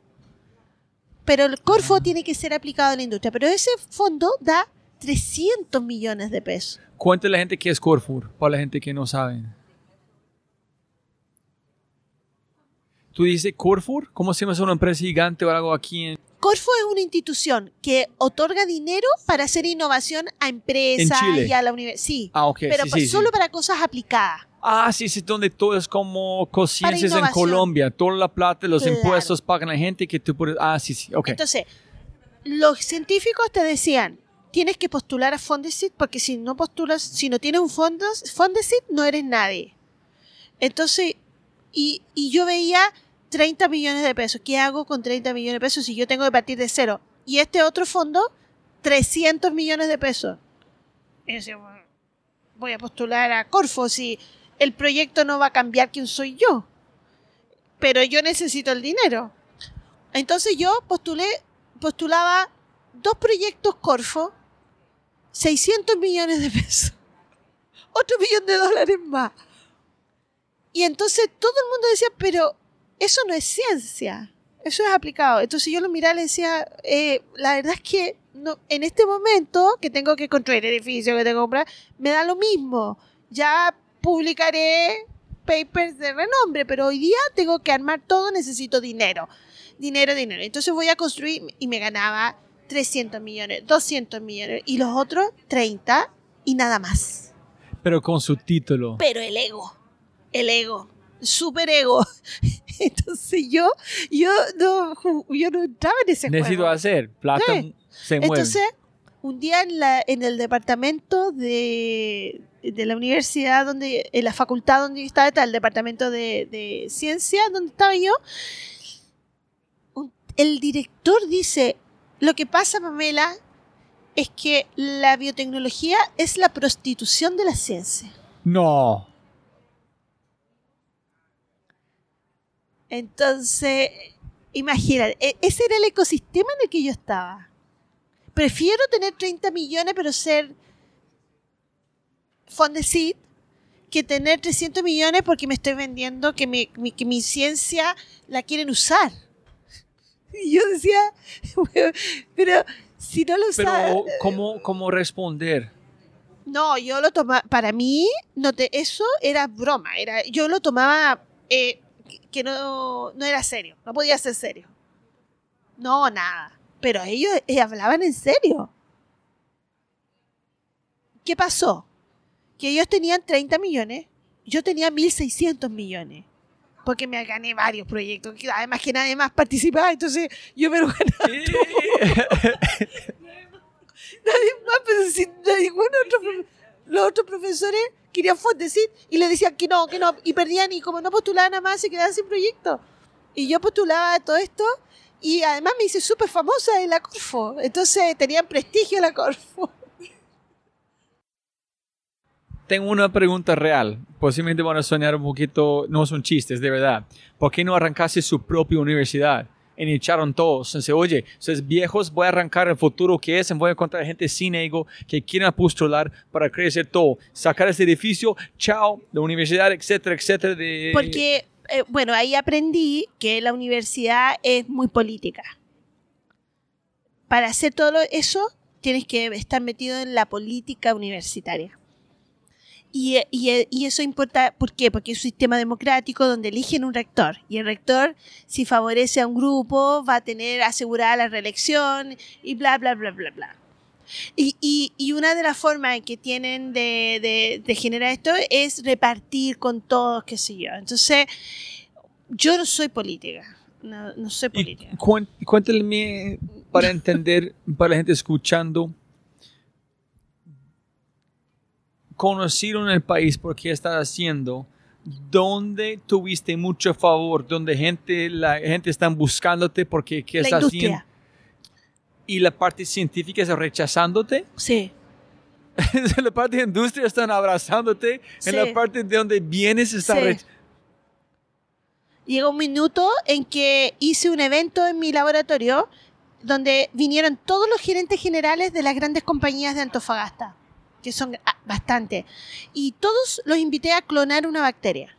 Y estaban todos, salimos en el diario de Antofagasta, en el Mercurio, en primera plana, todos vestidos de, con bata, los gerentes de los servicios de agua, de, de electricidad, el que ferrocarril. 80% de la plata del país. Sí, estaban vestidos de delantal clonando una bacteria. Y eso salió en el diario y todo. Entonces, eso era un pecado. Yo era una pecadora. Así, ¿Cómo podía yo hacer eso? Pero más feliz vos haciendo ese, ¿no? Yo- contra, otra como corriente, total. Pero cuando tú ganaste este plata, ¿qué te tuviste que proponer? ¿Qué fue la propuesta que- para ganar la plata? ¿Fue Eh, la eh, parte que es marina ahorita o no? No, no, no, no. Eh, yo, por ejemplo, u- u- ¿Qué dijiste que vas a hacer con la plata? ¿Cómo, es la, cómo funciona? Tú dijiste, este, este, este, la gente entrega un plata. ¿Qué es A, B, C, D para darte este es como 600 son millones? líneas- yo propuse hacer líneas de investigación. Por ejemplo, la biocorrosión era algo que en Chile se desconocía, que es la corrosión originada por microorganismos. Ese es que tú estás hablando con los, como los camionetes grandes que pueden frenar con distancia. Ese No, tipo. no, no, eso, eso, eso ya lo hice la empresa. Eh, te estoy hablando de los proyectos en la universidad. Yo en la universidad inicié líneas de investigación muy aplicadas a la industria, pero que eran ciencia. Pero espera, que viste de ese 30 millones, nada. Yo no puedo hacer nada. Aquí es 300. Co- ¿Qué pensaste o qué Para hiciste? postular a los 300 Sí, con sí. líneas de investigación donde faltaba mucho conocimiento y era importante para la industria. And, okay, aquí es la brecha que yo necesito saber. Es, no sé, es muy alineado que tú hiciste con, con esta la parte de la plata, dónde está la plata, como con esta la punta de negocios. ¿Cómo satas la minería? Porque es importante. Por ejemplo, ¿dónde me voy con este? Si de verdad quieres ayudar al ambiente, es no comer carne, es reemplazarlo con carne que no es real en el laboratorio, el, si quieres salvar el mundo está allá. La minería para mí no es algo sostenible en primer lugar. ¿Por qué decidiste ayudarlo en entrar en este mundo? ¿Por qué es interesante? ¿Cuál fue su propósito de entrar a este mundo? ¿Fue ganar la plata para hacer la investigación? No, no, no, no. Todos los proyectos que yo te hablo de Corfo son de gobierno. Pero ¿por qué? Pero, ¿qué pasó? Que cuando yo estaba haciendo esta investigación es que yo encontraba que tenía en- muy poco conocimiento en Chile, no se sabía nada, tenía mucha aplicación eso en la industria. Y la industria empezó a venir a mi laboratorio y me empezó a presentar problemas. ¿En serio? Sí, Ellos claro. llegan a vos. Sí. Ah. Y entonces cuando yo empecé a comprender los problemas de la industria de estas conversaciones, yo definí mis líneas de investigación para resolver esos problemas y ayudar a que la minería sea más sustentable. Pero ¿por qué, ¿por qué es importante poner ir al mar, hacer como ayudar a gente con... Porque minería es el principal actividad económica Pero de sí, Chile. pero ¿quién se importa? Si así no es tu favor, no es tu corazón, ¿por qué es interesante? ¿Porque la bacteria? ¿Por qué tuviste la capacidad de meterse con este reto que tiene nada que hacer que- que has hecho menos de eso? Porque, todo lo- muchos de los procesos que ellos estaban resolviendo eran malos para el medio ambiente, eran malos para nosotros. Sí, pero ¿Y por qué hay no muchas cosas malas. ¿Por qué no hacen otra cosa con el mar o como otra cosa? ¿Por qué dijiste yo Ah, quiero meter- porque, porque la minería es una industria que eh, tiene dinero para invertir en investigación. So, combinaste dos cosas. Sí. Ah, ok, ok. Porque yo puedo querer tener, mu- yo puedo hacer toda la investigación en el laboratorio, pero después hay que ir a pilotear, hay que ir a escalar, hay que hacer investigación. Ok, ese es que Y quiero eso saber. son Ah, muchos millones de Ese es que dólares. faltan sus otros compañeros. Claro. Tuviste, no, si quieres. Ah. Ah, ok. Claro. Entonces, Allá, ok. eh, si, yo- si ellos, si esto realmente tiene valor para la industria, la industria va a poner dinero para que esto podamos En- resolver. ellos tienen la plata. Sí. Ellos llegaron a vos. ¿Por qué llegaron?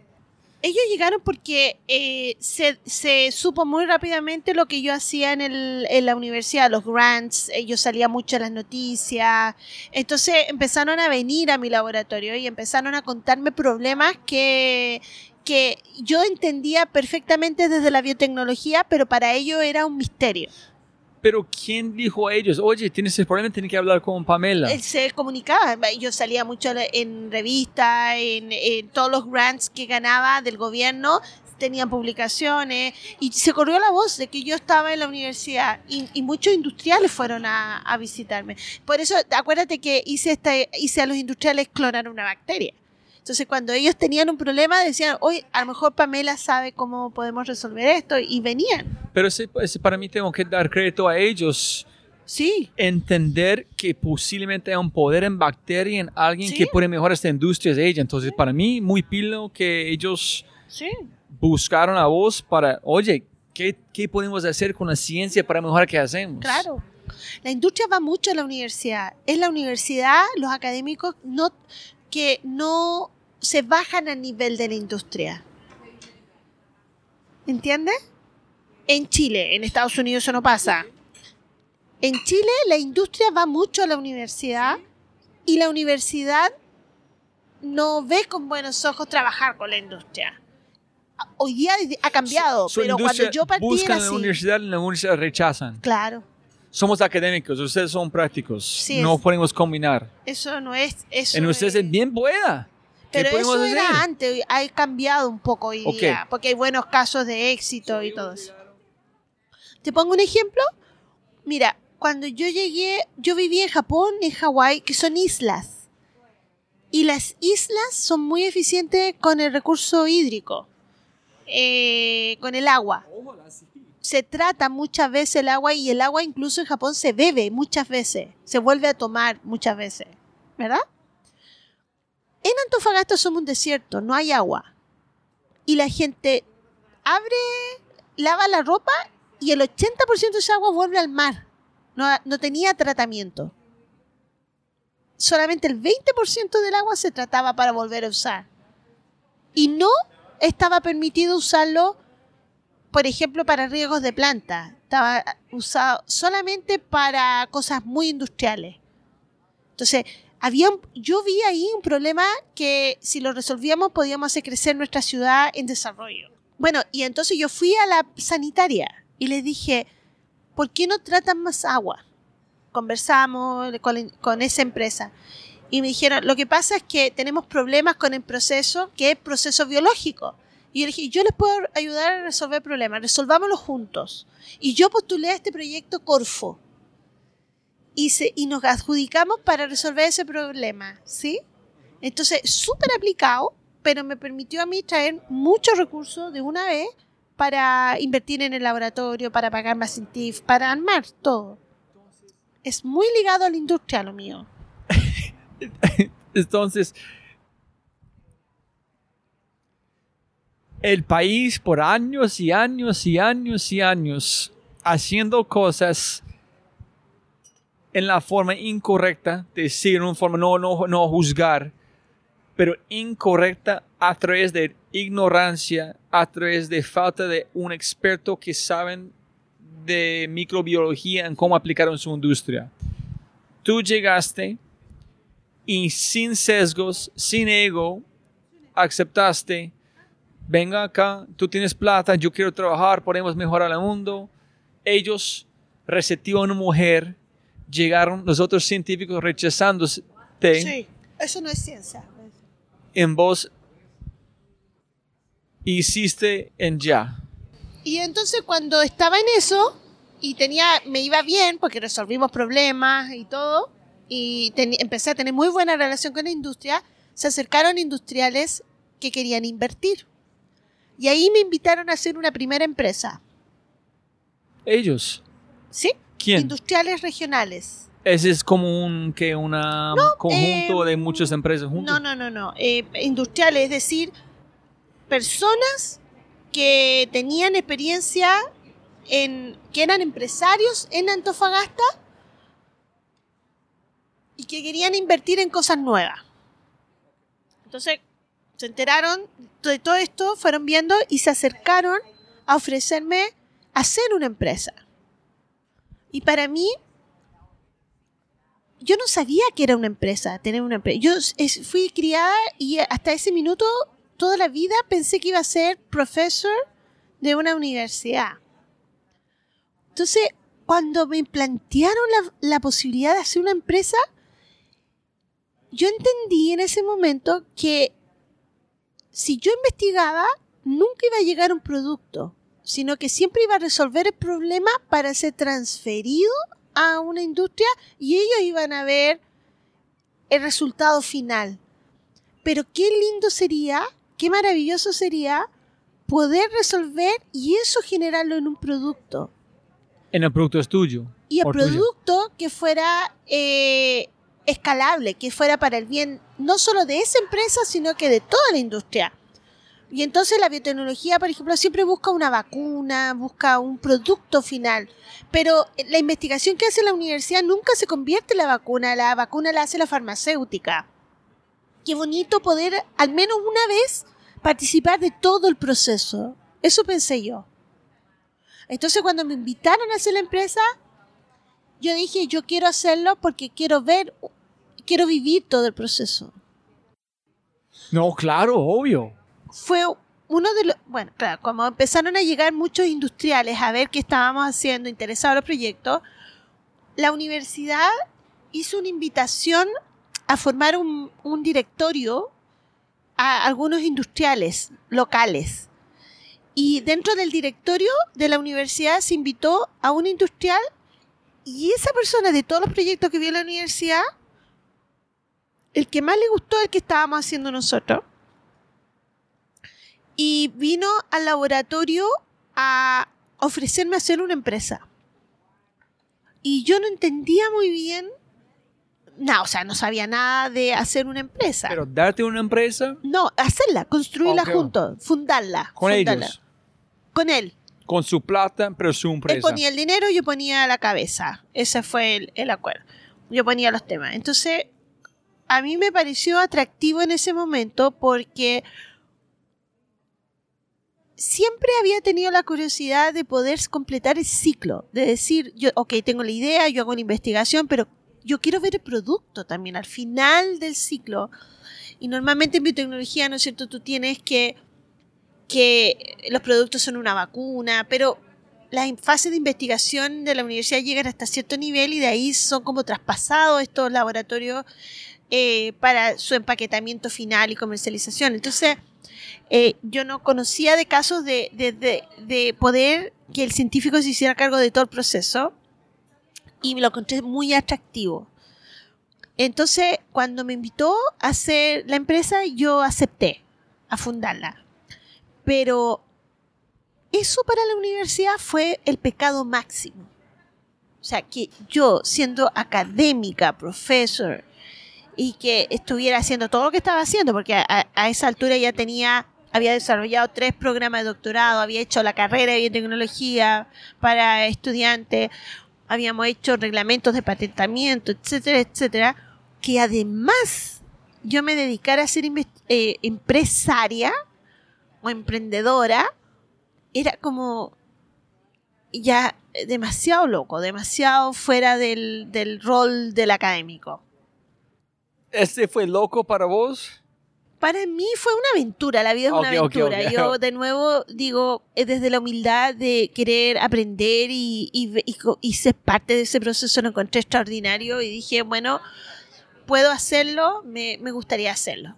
Y, mm, pero eso inició como el principio del fin de mi relación en la universidad, yo creo. Eh, o sea, no era compatible que yo estuviera en un emprendimiento dentro de la universidad. Por un lado, porque políticamente dentro de la universidad eh, se hacía súper pesado.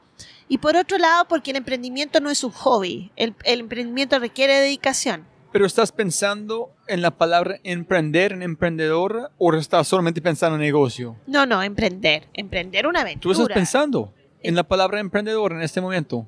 Sí, sí. Ok. Sí. Porque mucha gente ellos empiezan a arrancar un negocio sin pensar yo soy emprendedor, solamente yo tengo que hacerlo. Hicieron en el espejo, dijeron, ah, sí, soy emprendedor. Nadie está pensando en la palabra antes de arrancar.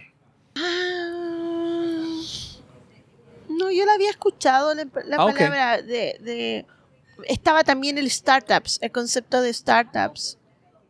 Pero ¿Y hablaste con tu familia? ¿Qué dijiste? ¿Cuánto tiempo demoraste para tomar la decisión? mira, hice lo que yo sé hacer muy bien que es postular a un grant. Entonces, el gobierno para hacer startups tenía concursos de grants para darle a los emprendedores que quisieran partir con ideas eh, eh, de mucho potencial. Y postulé y, y, me gané un grant y eso financió la partida, digamos. Y bueno, y el, y el, el socio este que te digo que era el industrial, estaba dispuesto a poner el dinero que fuera necesario también para poder montarnos bien con un laboratorio y todo eso. Pero yo seguí ganando proyectos de gobierno estando en la empresa, entonces se combinaba tanto lo que él ponía como lo que yo era capaz de levantar por grants. ¿Y la idea con la empresa solamente fue igual, combinar la microbiología con la parte industrial? Bueno, a esa altura yo me había dado un tiempo para entender cuáles eran los principales dolores de la industria. Yo siempre tuve claro, como buen científico, creo yo que todos los científicos cuando postulamos un grant nos basamos en un problema a resolver, un problema a una pregunta que hay que resolver. Entonces, yo, yo lo, lo eso lo, lo llevé a la industria como entender cuáles eran los principales dolores de la industria. Tenía que ser dolores tan grandes que estuvieran dispuestos a invertir para resolverlo. So buscaste el problema, no cualquier problema. No, no, ¿Dónde es la origen de vida con oxígeno? Sí, tiene que ser un problema que nadie haya sido capaz de resolver, que fuera de frontera y que, y que fuera una locura, porque si no, eh, cualquiera lo puede resolver y, y yo necesitaba varios años para poder resolverlo. Entonces, tiene que ser un gran problema, un dolor y además un dolor que lo tuvieran todas las mineras, no una. Porque no era customized, esto es un problema que afecte y cambie o transforme una industria. ¿Sí? Y bueno, ahí vimos varias líneas. Yo vi, por ejemplo, ¿por qué no extraer cobre con bacteria? Que era un proceso conocido. En Chile se conocía la biolexiviación, pero funcionaba bastante, en forma bastante poco controlada Entonces, ¿cómo, ¿por qué no controlarlo y setear el- proceso desde el punto de vista microbiológico? Pienso que tú dijiste es que como 95, 98% es, ¿cómo se dice? ¿Relave o como Relave. des- en el, el cobre es como día, un pedacito? claro. Y eso, bueno, e- ese es otro tema gravísimo en el mundo, que toda la minería genera relave. Entonces dijimos también, tenemos que hacer algo con el relave. Eh, el relave es un problema maravilloso, a mí me encanta, porque fíjate que el, el relave en el mundo no, su- no la forma en que se deposita el relave es igual en casi todas las ¿En mineras. ¿Qué relave por la gente escucha? En todo, en hierro, en Pero que es solamente los, es después de sacar algo, Claro, tú le sacas el desecho metal, es relave. el desecho, todo lo que queda, ese sólido que queda se mezcla con agua y se va a un depósito que es como una gran laguna y que le ponen un muro para retenerlo, contenerlo. ¿Y por qué no solamente sacarlo en poner en otro lugar? Solamente mover Como- una montaña a otro tierra, lugar. Porque Sí. no lo puedes transportar, es más barato transportarlo con Ah, pulpa. logísticamente es más Claro. barato. Ok, ok. Entonces, una vez que tú lo depositas, queda como, se llena como un gran hoyo, ¿no es cierto?, de muchas hectáreas y se le pone un, un- un muro que contiene y se deja allí y si llueve se vuelve a llenar de agua y si vienen eh, aportes de agua, bueno, y ahí es donde eh, ese relave tiene que asegurar, bueno, en Chile, por ejemplo, la ingeniería es muy buena y por lo tanto no, no tenemos historias así de grandes desastres porque se calcula muy bien que ese muro contenga Ingeniero civil. ingenieros civiles eh, eh, por 100 años esa, esa laguna. ¿Y dónde, quién más en el mundo sacan o hacen minería de cobre? Eh, bueno, Menos de en Chile. Australia, en- hay en muchas partes, pero esto no es solo para cobre, está el hierro, el carbón, aluminio. En todos tienen el mismo problema. Sí. En nadie están solucionando como vos antes. Todos están haciendo el mismo porque siempre hemos el, el- y, y al, y al año se mueren 19 personas por accidentes en- de, de, de relave, de derrames de relave, se rompe el muro. El último fue en enero de Vale, en Brasil. ¿En qué pasó? se rompió el muro, no, no resistió y todo el fluido, todos millones cúbicos de relave eh, viajan agua abajo y, y arrasan con la comunidad, con el medio ambiente, con todo. Entonces siguen haciendo igual porque siempre en todo el mundo. igual. Y esto eh, ocurre en Canadá, ocurre en Estados Unidos, ocurre en, Au- en Australia. No hay innovación tecnológica para depositarlo de otra manera. Entonces, ¿qué dijimos nosotros? Dijimos, ¿por qué no desde la biotecnología hacemos una depositación en sólido? ¿Por qué no lo volvemos roca? ¿Por qué tenemos que depositarlo como fluido? Si existen bacterias que pueden hacer cemento. ¿Y cómo, tú sabías de esta bacteria antes? Sí, pues yo estaba estudiando las bacterias para hacer camino. Entonces camino solamente minero. fue una transición normal. Aquí aplicamos. Claro. ¿Y cuánto tiempo de hacerlo, investigarlo, aplicarlo, en a ver, este es rentable y podemos ganar plata?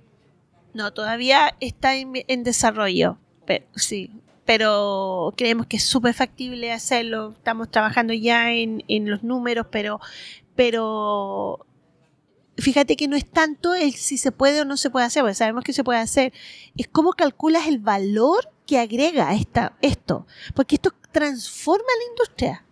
Tú sabes, por ejemplo, que no es lo mismo depositar una esponja a un papel en espacio. Y eso significa que, por ejemplo, tú un, un depósito de relave lo puedes hacer que se deposite tres veces más el relave de lo que deposita hoy día. O diez veces más el relave que Porque como surface area, una esponja es igual, pero el surface area es como mil veces más. Exacto. Por no sé cuántos millones o no, es como Aumenta la clay, capacidad. absorben tanto Claro. agua porque es- Claro, exacto. Entonces, si tú compactas y depositas en sólido, la capacidad de poder depositar relave aumenta demasiado. ¿Cómo calculas tú ese valor, además del valor de disminuir el riesgo de liquefacción, que ya no va a existir liquefacción, que ya no tienes que asegurar que hay un muro que contenga un líquido, que ya eliminas em, el riesgo ambiental de que se vaya, que hay una estabilidad química.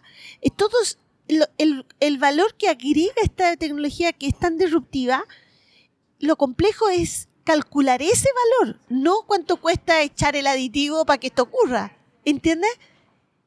Porque el caso de negocio hay que hacerlo así. Entonces, eh, hay un caso de negocio solamente por impermeabilizar y decir, mira, si yo hago esta capa y deposito sobre esta capa, no va a haber infiltración a las napas subterráneas de agua. Eso ya es un valor por sí mismo.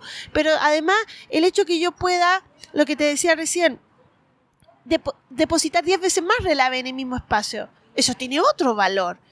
Eh, y etcétera, etcétera. ¿Te ¿Y fijas? cuánto vale el precio de la como la reacción o construirlo de forma masiva para implementarlo? ¿Es muy barato? ¿Es muy costoso? Yo creo ¿Cuánto que vale es la reacción? despreciable, de verdad. Yo creo que al si tú calculas realmente el valor que aporta desde la licencia social, desde la capacidad de poder seguir operando, es despreciable cualquier valor que tenga el aditivo con respecto al valor que agrega.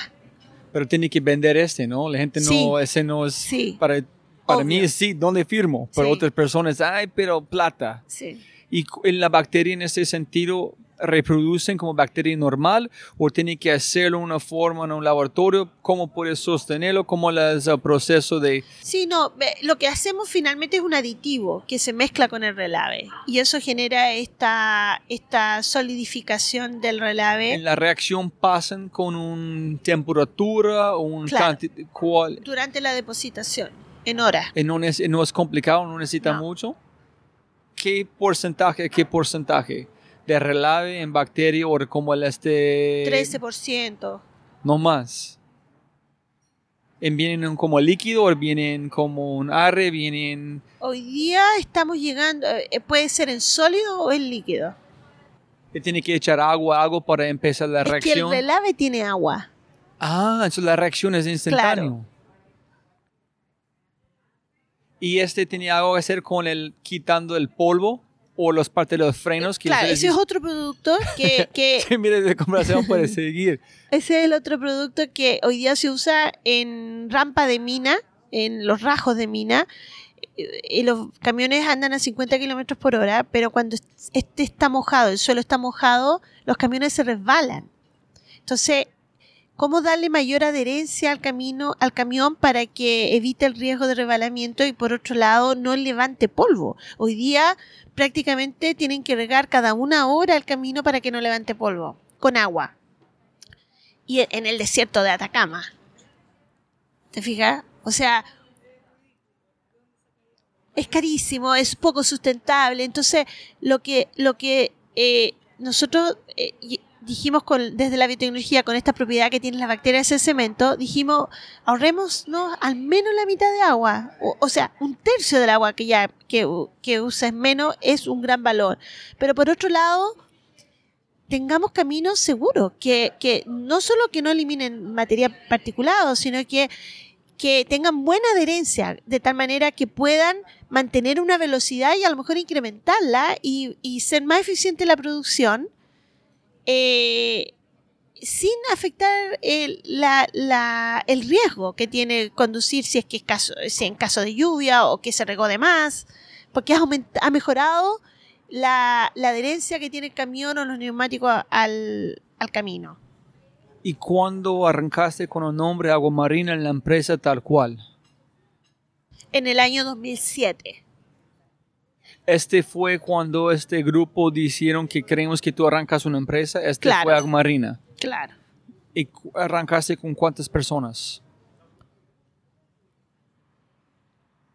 ¿Y cómo encontraste? ¿Cómo Ay, me buscaste acuerdo. gente que son capaces de entender su visión? Ah, porque yo me fui de la universidad y cuando me fui me llevé la gente que tenía trabajando conmigo. Ah, ok. Entonces sacaste toda la universidad. So, en, un, en un sentido, arrancaste su propia universidad, Sí. que es un negocio. Sí, mi- mi propio laboratorio. Entonces, la única cosa es, no estás dependiente de reglas, ni un rector, ni no política, No, y nada. ganas plata. Sí. no pierdes plata. Claro.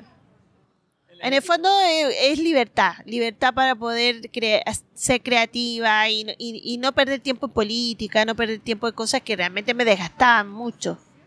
Y hacer ciencia, dedicar todo para hacer ciencia. ¿Qué te hizo decidir convertirte en una emprendedora? En ya dijiste. Negocio, producto, todo el ciclo, innovación. ¿Y cuál fue la señal que te dijo que este negocio iba a tener éxito? Menos de los todos los grants que estás ganando, toda la gente llegando a las oficinas, golpeando la puerta, ayudarnos, ayudarnos. Pero yo nunca he tenido la seguridad hasta el día de hoy de que va a tener éxito. Siempre he ¿Cómo así? tenido... gente están golpeando en su puerta y Sí, diciendo, pero no. ayúdanos? No, siempre he tenido el temor de que no va- vamos a tener éxito. ¿Cómo así? Ah, porque Encontraste no el origen de la fácil, vida en el mar, menos de cómo... Porque no es fácil. eh, es inmensamente difícil lo que hacemos. Pero lo que sí he aprendido en la vida es que si tú le pones mucha pasión y mucho esfuerzo, trabajo, las cosas pasan por eso, por Pero la no, no. perseverancia. Necesito a alguien de su nivel. Pasión para mí es una palabra gente hecha sin... pas- Pasión no, no significa nada. Es este, ah, que estás apasionado. No, no, no. Tiene que ganar pasión. Para mí, en gente como vos, es mucho más de pasión. Mm. Es, es algo que tú tienes que hacer. Es Tengo que hacer. sí o sí voy a hacerlo. No es pasión, es, es más. Sí. La fuerza que la gente como vos tiene que exigir o exponer es, es mucho más de pasión. Sí, bueno, es perseverancia, es trabajo y también sabes qué, mucho de visión. Yo creo que cuando tú tienes la, Ok, la- ya, ya sabes vamos. dónde quieres llegar, lo que te comentaba antes, cuando tú sabes y tienes plena confianza, tú ves, tú ves la solución. Me puedo demorar más o menos, puedo tomar dos o tres caminos, pero yo sé que tengo que llegar a esa solución y, y tarde o temprano lo vamos a hacer, porque está esa visión. Yo creo que Sí. eso es fundamental. Tú puedes ver el otro lado de barrera, Sí. en que el mundo nuevo con minería sostenible que puede impactar Sí. en salvar vidas. Sí. Y no me importa qué reto es, voy Claro. a sacarlo porque Por ejemplo, yo veo los relaves de esta manera. Eh, toda la parte de ingeniería técnica será resolver en el camino, pero yo veo una minería donde ya los relaves no es una preocupación. Y yo sé que podemos llegar. Así como también yo sé, y cada día lo veo más cercano, es que el polvo no va a ser un problema en la minería. Lo va a poder controlar perfecto. Y además con las cómo- cosas que ya tenemos. Claro. Con una buena gestión del, del camino mina, hoy día yo estoy 100% segura que podemos tener una minería sin problemas de emisión de polvo. Hemos llegado ya ahí, pero yo lo veo con claridad. Si llegamos a este punto, o mejor dicho, en tomando sus zapatos, cuando llegamos allá, cambiamos la- el nombre de minería porque la minería, como sabemos, tiene muchos sesgos en cuando convierte en algo más. Tenemos que extracción de favor o algo allá porque no es minería. Es otra cosa completamente diferente cuando es sostenible no hay una forma mal. Tenemos que redefinir la industria cuando es algo nuevo a este punto. Sí, por eso yo veo, para mí lo que te explicaba recién, la minería es la NASA.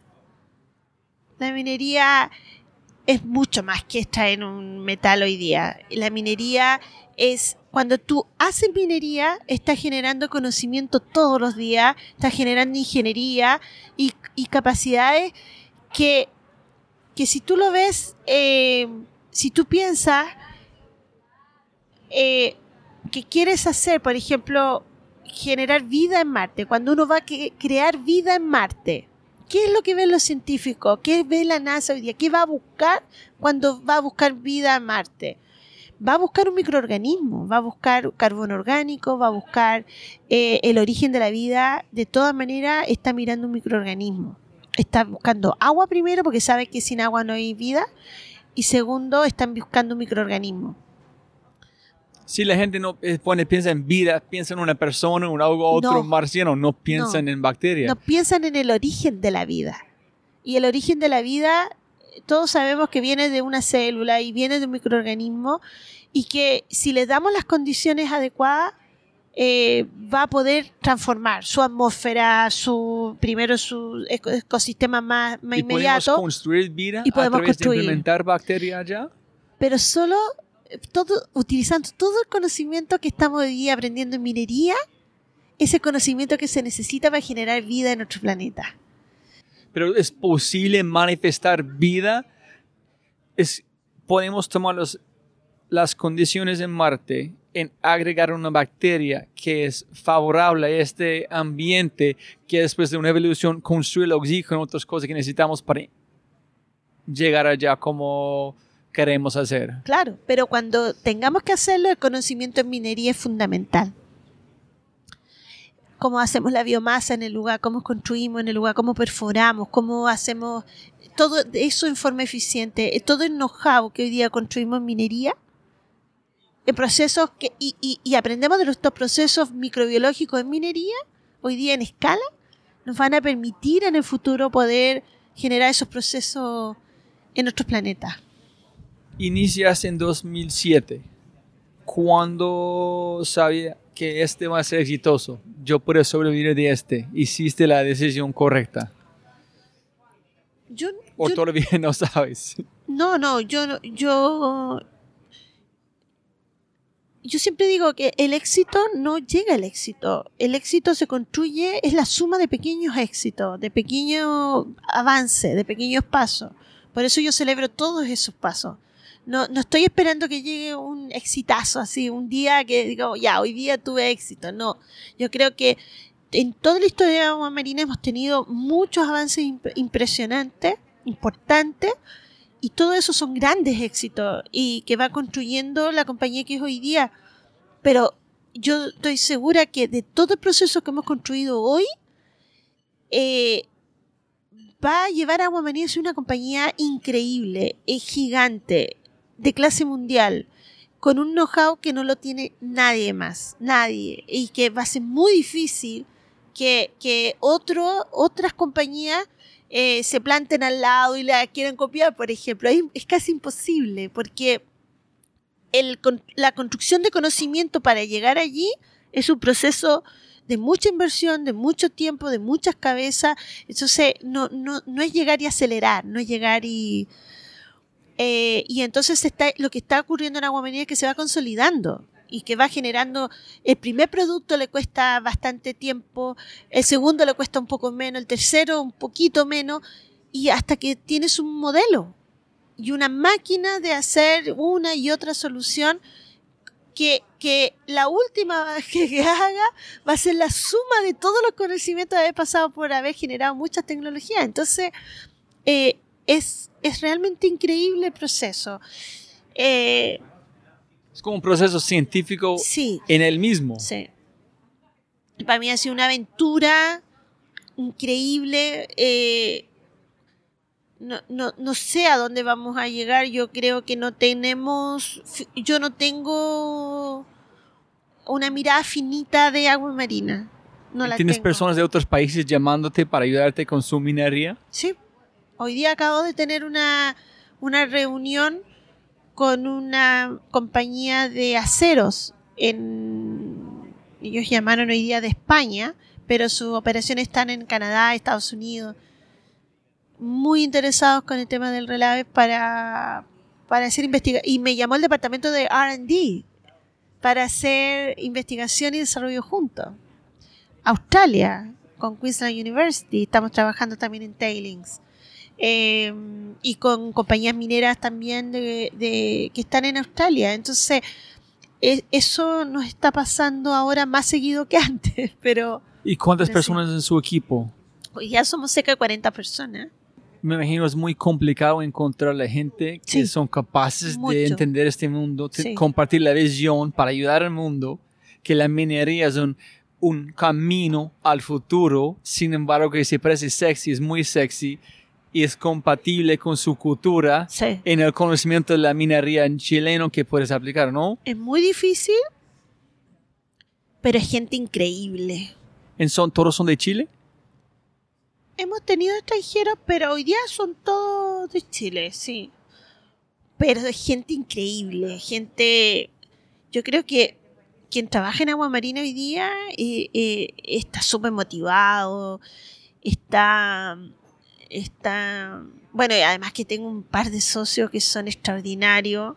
Hacemos ahí un trío increíble porque Jorge, que es mi socio, uno de mis socios, eh, él eh, del- viene del mundo de los números, de la finanza, estuvo en la bolsa, estudió en Estados Unidos, estuvo en la bolsa en Nueva York, y, eh, eh, ha hecho acquisitions, así, pero eh, es súper de los números, entonces las conversas con él son de esa mirada y le encuentro, además que él es un hombre brillante también, entonces eh, le pone ese acento. Y por otro lado, mi, y nuestro CEO, que es mi, mi otro socio, eh, es, es una persona increíble con que viene del mundo de las operaciones y de proyectos, de haber estado en Stanford, de haber trabajado con proyectos con fondos, con, con Venture Capitals de Palo Alto, en, en proyectos increíbles de, de muchos millones de dólares y que ha y los dos son chilenos y son gallos extraordinarios, súper brillantes. Eh, entonces es un agrado realmente sentarse con la gente que hay en Agua Marina eh, y, el, y el ecosistema, el ambiente de trabajo eh, también eh, es muy, muy especial. Y, y hemos construido además, a costa de mucho esfuerzo, una cultura dentro de Agua Marina que combina la excelencia y la rigurosidad que, que y disciplina que yo trato de poner esa impronta, todos tenemos escuelas distintas. La escuela americana es muy distinta a la escuela japonesa. Entonces, eh, yo de repente me excedo en la disciplina, me excedo en la rigurosidad, pero es una impronta también, es, de- es hacerse cargo de, donde- de la escuela donde, donde viene, ¿te fijas?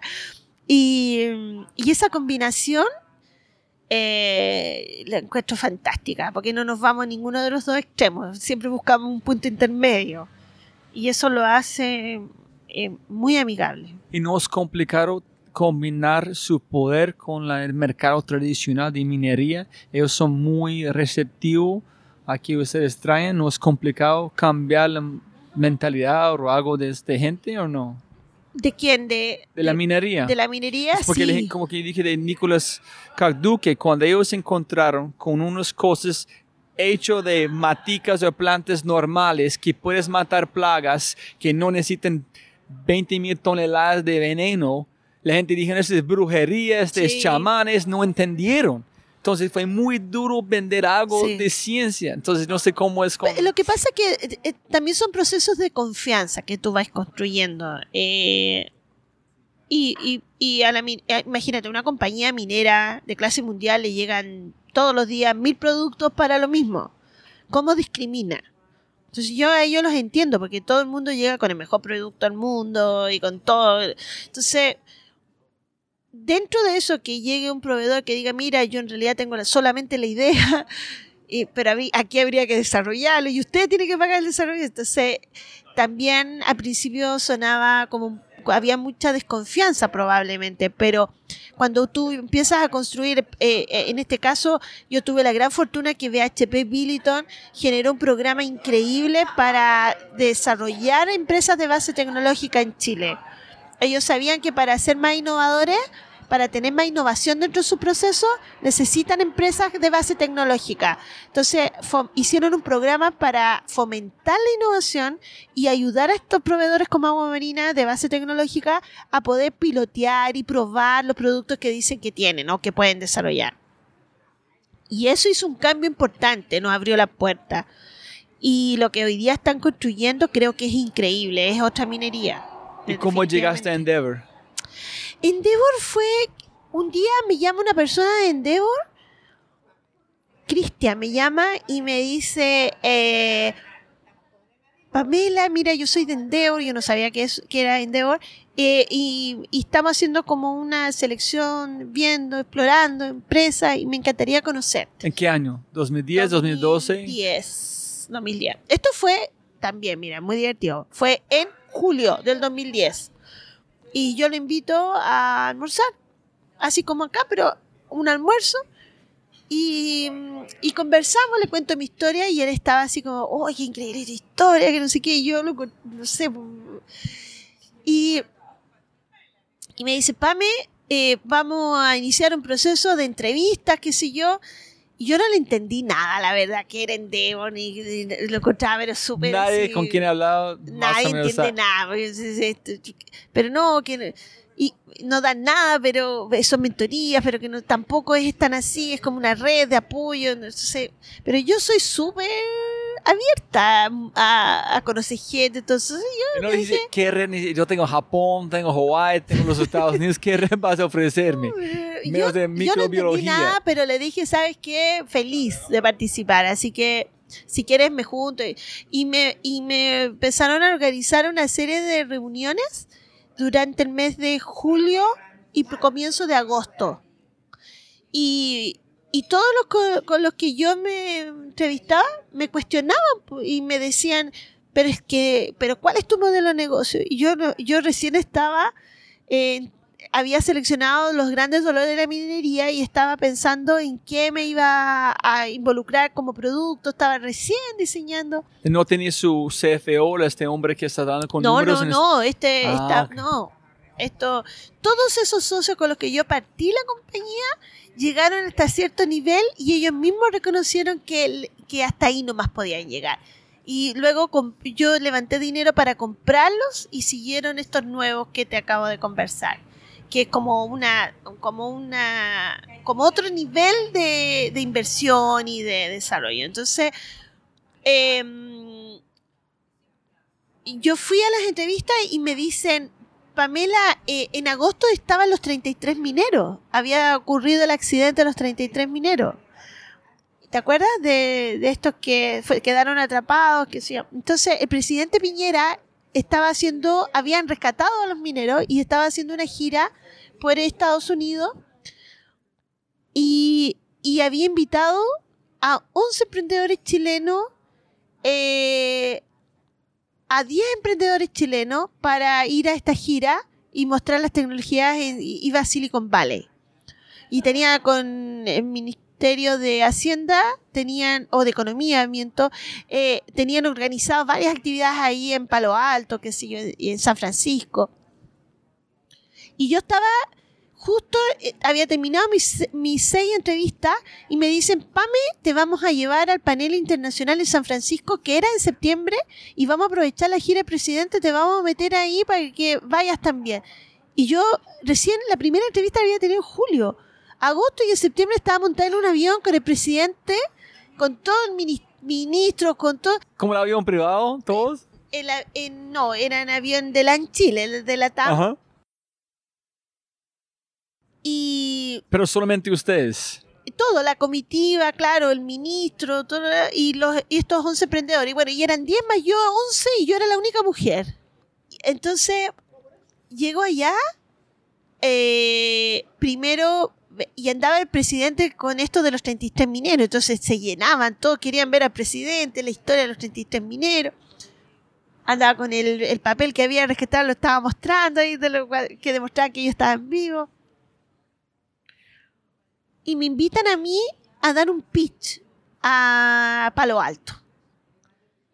Y estaba en eso, eh, bueno, como andaba el presidente, el presidente era muy amigo del gobernador de California, que era Arnold Schwarzenegger, y nos invitaron a, a la casa del, del, del eh, como el rector de, de la UCLA en, Calif- en Los Ángeles, y, y el gobernador invitaba. Entonces estaba ahí yo almorzando con el presidente, con el ministro, estaba eh, Arnold Schwarzenegger ahí dando eh, el recibimiento, todo eso. Era pura farándula esto. Y yo no entendía nada. Yo andaba en algo, se supone que de Endeavor, iba a dar un pitch, qué sé yo. Bueno, termina todo esto del presidente, Stanford, el pitch, conocían gente, todo el mundo interesado en la empresa, los inversionistas interesados en Agua Marina. Y de ahí me voy a panel internacional, que era en, en un club de golf cerca de San Francisco. No me acuerdo cómo se llama, pero así como muy, muy bonito.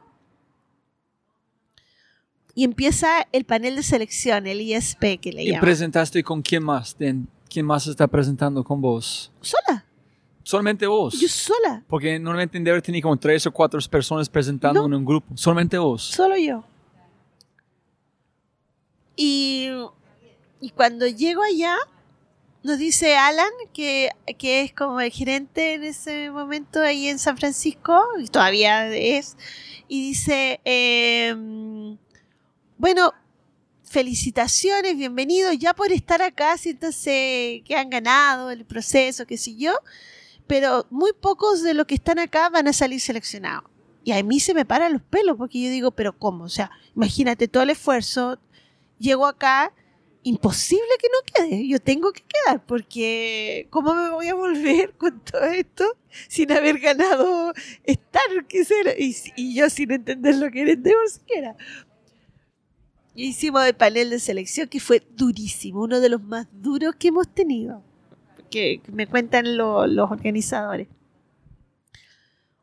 Y, y pasó algo muy mágico porque eh, el primer, la primera pareja que me entrevistó, eh, él fue súper duro conmigo. Me dijo, Pa- Pamela, me dijo, si tú en tres años ya no tienes un producto, es muy difícil que te vaya bien.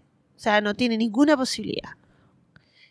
Y, y, yo creo que lo dijo un poco para provocar, viste que en, en te ve la personalidad también. Entonces yo lo miré con mucha tranquilidad y le dije, bueno, si, si alguien piensa que un producto biotecnológico sale en tres años, entonces que no sabe nada de biotecnología. Porque un producto biotecnológico demora 10 años salir al mercado. Nosotros queremos hacerlo en 7, queremos hacerlo en menos años, pero en 3 no es magia, o sea. eh, y bueno, y ahí empecé a contar mi historia, qué sé yo. Y después cuando fue el panel de selección, que, que ahí uno no está, se los lleva. Pero a mí me lo contaron, porque me lo contaron, eso no se cuenta al emprendedor, qué es lo que ocurre ahí. Pero a mí me lo contaron, fue tan mágico, porque uno de los que nos entrevistó era como el ministro de Innovación de Jordania. Y él se enamoró tanto de la historia y de la empresa que escribió un, y sabía que este señor que me había entrevistado iba a estar en contra, porque como que no le encontró mucho sentido a la historia o a la empresa, no le veía mucho futuro. Entonces, eh, él preparó una carta.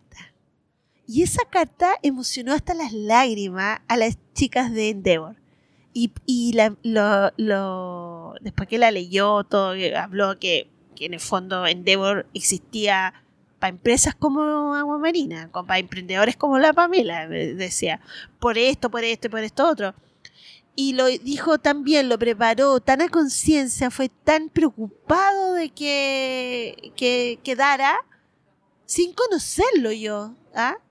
más que esa conversación que habíamos tenido, que este señor se para y le dice, bueno, si vamos a estar así con eso, con esas presentaciones, yo no tengo nada que hacer, así que se aprobó. Y se aprobó a la primera. Entonces, después, las otras personas que eran miembros de- del jurado se acercaron y me dijeron, tienes que darle las gracias a esta, persona porque realmente increíble lo que él dijo y lo que explicó y todo. Entonces yo ahí eh, recién empecé a comprender de qué se trataba Endeavor. Ese, ese, eso de que genuinamente hay un grupo de personas que, que independiente de quién seas tú, del, del hijo de quién, quiere que tú, a ti te vaya bien, porque si te va bien a ti, tú sí puedes cambiar el mundo, tú sí Ellos- puedes cambiar tu entorno. Sí, es, finalmente con su historia entiendo que Endeavor pueden entender la visión que es invisible a 98 de las personas, ellos ven. Ellos ven el invisible, ¿no? Sí. Es, tú estás tratando de pegar un bullseye que nadie más puede ver. Sí. En otra gente solamente pueden ver el bullseye que es normal. En ellos ven lo invisible. Sí. En- el poder de salvar vidas, el poder de impactar, el poder de llegar a Marte, el poder Sí. de hacer todo. Sí.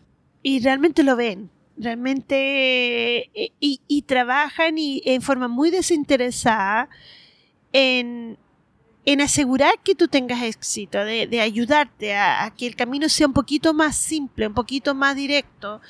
eh, y te, y te conecta, te conecta con esos cerebros, con esa gente, con esa vivencia, con esa historia. Y yo lo encuentro extraordinario. ¿En quién, esa es la- cuál, posiblemente ya contestaste, cuál ha, cuál ha hecho la mejor parte de tener Endeavor a su lado, ser parte de Endeavor. ¿Cuál es No, en- Endeavor para mí ha sido mi guía de todo tipo durante, eh, imagínate, mi empresa nació en el 2007 desde el 2010. Es casi toda la vida de la compañía. Y me ha acompañado en cada dolor, en cada, en cada éxito también. Em, todo lo que yo sé de negocio lo he aprendido con Endeavor. Y en este momento, con Endeavor, ¿qué quiten el sueño en ese momento? ¿Qué me quita el sueño? Me quita el sueño hacer de Agua Marina una gran compañía, consolidarla. Una gran compañía. Que, que no solo porque factura una cantidad de dinero eh, y se posiciona económicamente, sino que porque ha logrado resolver problemas que nadie más resolvió. Porque ha demostrado que un modelo funciona. Que este modelo funciona. ¿Y cuando sabía que su empresa no más es un startup, es un scale-up? Tenemos que escalar, no más es solamente vender un poquito, es, es Eh, conquistar con el mundo. Nuestro primer contrato. ¿Con quién? con BHP Billiton. Este fue cuando tú Sí. sabías, ese no más es un startup. Ese es, tenemos que... Sí. en ¿Por qué fue tan importante? ¿Por el nivel de plata, el nivel de compromiso? Claro, ¿Qué? porque por- primero porque te cambió el nivel exponencialmente el nivel de facturación.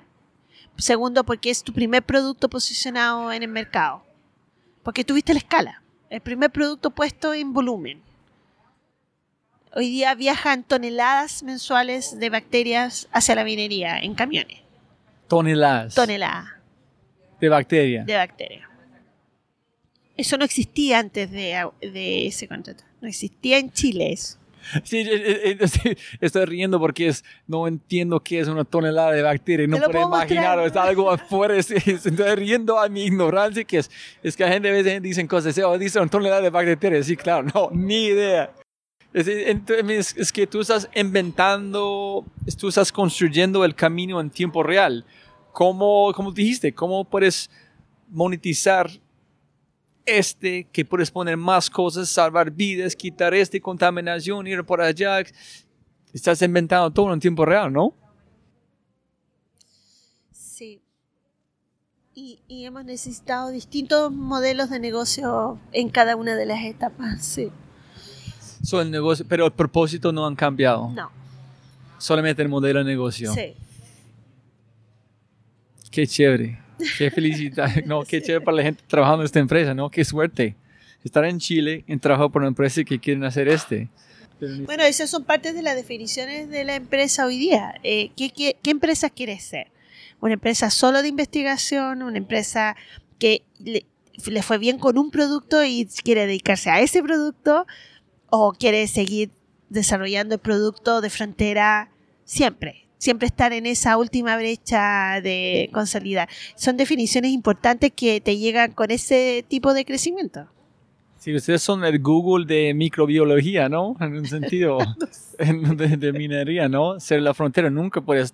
No, tú nunca vas a hacer algo normal. Si tú estás en la empresa, siempre vas a ser en la frontera de las fronteras. Tú, mira este, tú arrancaste en una frontera y tú estás todavía en la frontera pero de su negocio. Sí. Siempre estás en la frontera, ¿no? Una isla, el mar, Chile, la única mujer. Nunca has participado en un lugar normal. Siempre al borde del abismo. Sí, así se siente a veces. Eso te iba a decir recién. Uno en un acantilado. Siempre, siempre en el acantilado. Un poco extrema, ¿o no? Pero para mí es el extremo para vos es normal. No estar en la extrema es, sería es curioso eso, sí. Es curioso. tres libros que pueda recomendar a la gente escuchando. Me encanta leer. Tengo. Leo de todo un poco. Me gusta mucho la literatura japonesa. Ahora estoy leyendo El Comendador. Eh, me gusta porque todas las novelas occidentales, o gran parte, son como lógicas en su final. el japonés siempre te sorprende. Tú nunca sabes para dónde vas ni cómo va a terminar ese libro. ¿Cómo se llama el autor que es muy... um, Murakami. ¿Te gusta Murakami? Eh, creo que eh, sí, eh, creo que este libro es de Murakami, el Ah, sí, comentador. Sí, Yo sí. Es No sabes cómo y te mantiene ahí todo No, el eh, rato. un amigo me recomendó, es como todos los libros son, es como real, pero no real, Sí. viven en tiempo, pero no es tiempo, Sí. no terminan bien, no sabes qué, cómo termina, no hay respuestas, solamente más preguntas, Sí. te sientes muy insatisfecho y satisfecho al mismo tiempo. Me encanta eso. ok, listo, ¿qué más? ¿Qué más? No me gusta esa novela ah, tradicional que tiene como su, su pica acá y, y termina, ah, lógico. O el bien y el mal, la definición típica, te saca un poco de ese rollo. Eh, estoy leyendo en este momento, estoy fascinada leyendo eh, Bad Blood. La historia de, de esta chica de Palo Alto de Teranos. Muy buena, muy buena. Tienen que, a mí, eh, imagínense conmigo, es demasiado cercana la, la historia. Me entiendo todo lo que ella hacía. Esto se lo encuentro increíble. Cuando, este, cuando publico este podcast, el podcast que ya ser publicado es de José Luis, que es de este biotecnología. Cuando ellos fueron a YC, a Y Combinator en Silicon Valley, en presentar, ellos tuvieron la entrevista más larga en la historia de Y Combinator en un sentido, porque se acabó de pasar y nadie confían en la en el sangre. Ay, yo, yo lo estoy leyendo y digo, estoy todo el rato pensando cómo sí podría hacerlo.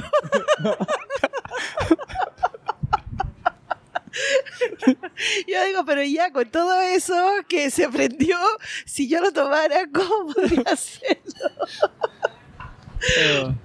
Es un buen desafío. Yo creo que el propósito es muy bueno, sigue siendo bueno. ¿Cómo podríamos hacerlo? Yo creo que eso me, me tiene entusiasmada.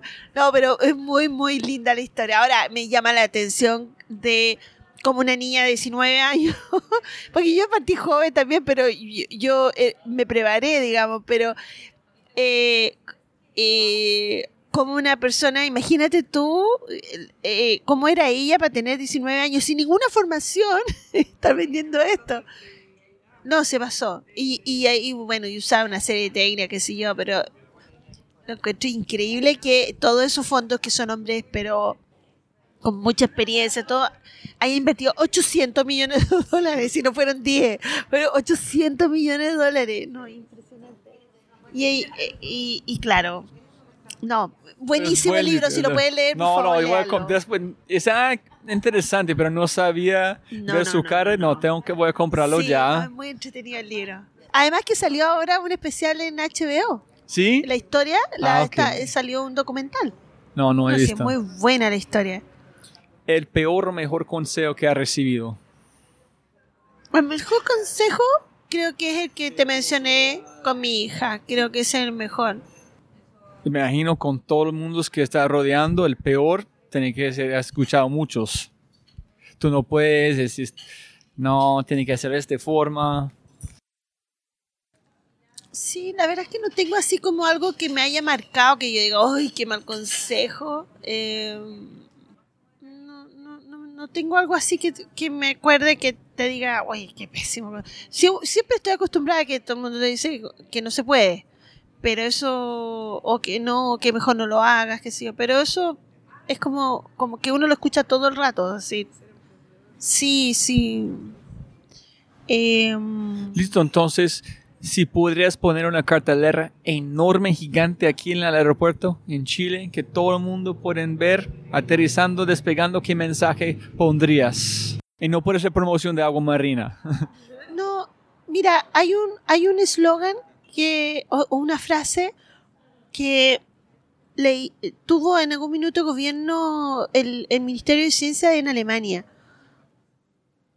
Que creo que es lo más sabio que yo he escuchado en términos de, de gobierno para transmitirle a la gente. Y que es muy simple, pero que detrás tiene una, una sabiduría enorme y es eh, be curious sé curioso. Yo creo que eso, eso eh, tiene un, detrás una... Pero obvio que tú eres curioso en este, pero ser curioso significa arriesgarse, significa abrazar al desconocido, tiene que disfrutar su ignorancia, significa pens- es como la, mira los cosmos, es decir, ¿por qué estoy aquí en este momento? Pero este, ese es mucho miedo, empieza a cuestionar su existencia. Entonces, ¿cómo puedes ayudar a la gente a ser curioso? Porque tú ves al otro lado de la barrera que es posible ser curiosa, es todo. Pero ¿cómo podemos inspirar a la gente con este cartelero, este mensaje, el valor de ser curioso? ¿Por qué es importante? Si tú piensas, los niños nacen curiosos Sí, pero matamos. y nosotros los matamos. ¿Y, por qué? ¿Y cómo los matamos? Con el miedo. Porque lo asustaste, entonces ya no quieren ir, porque un día le salió una persona de la oscuridad y lo asustaste, le hiciste bu.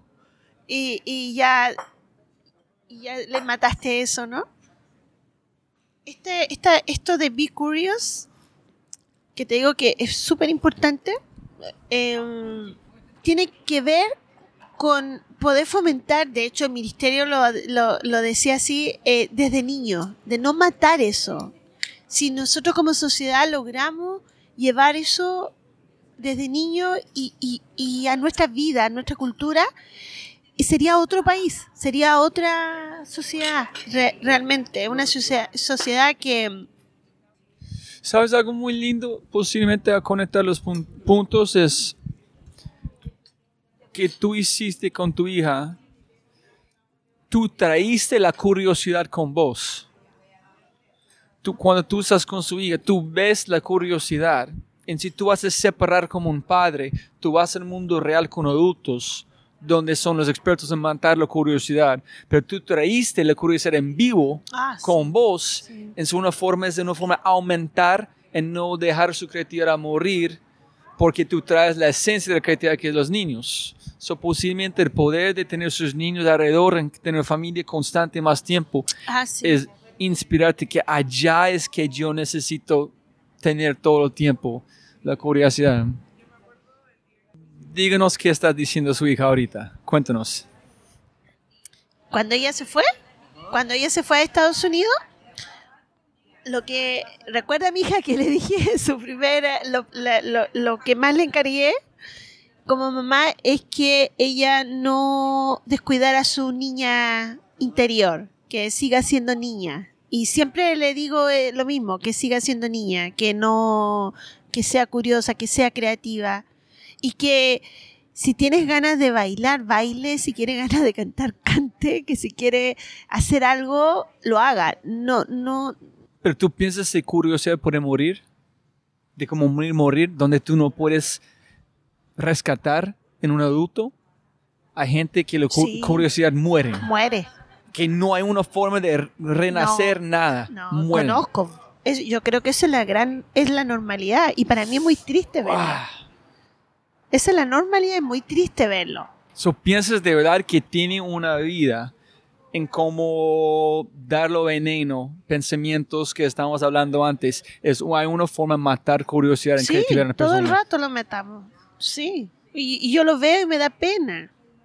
Me da mucha pena porque se- la gente empieza a matarla cuando son niños. Ya, no pregunte tontera.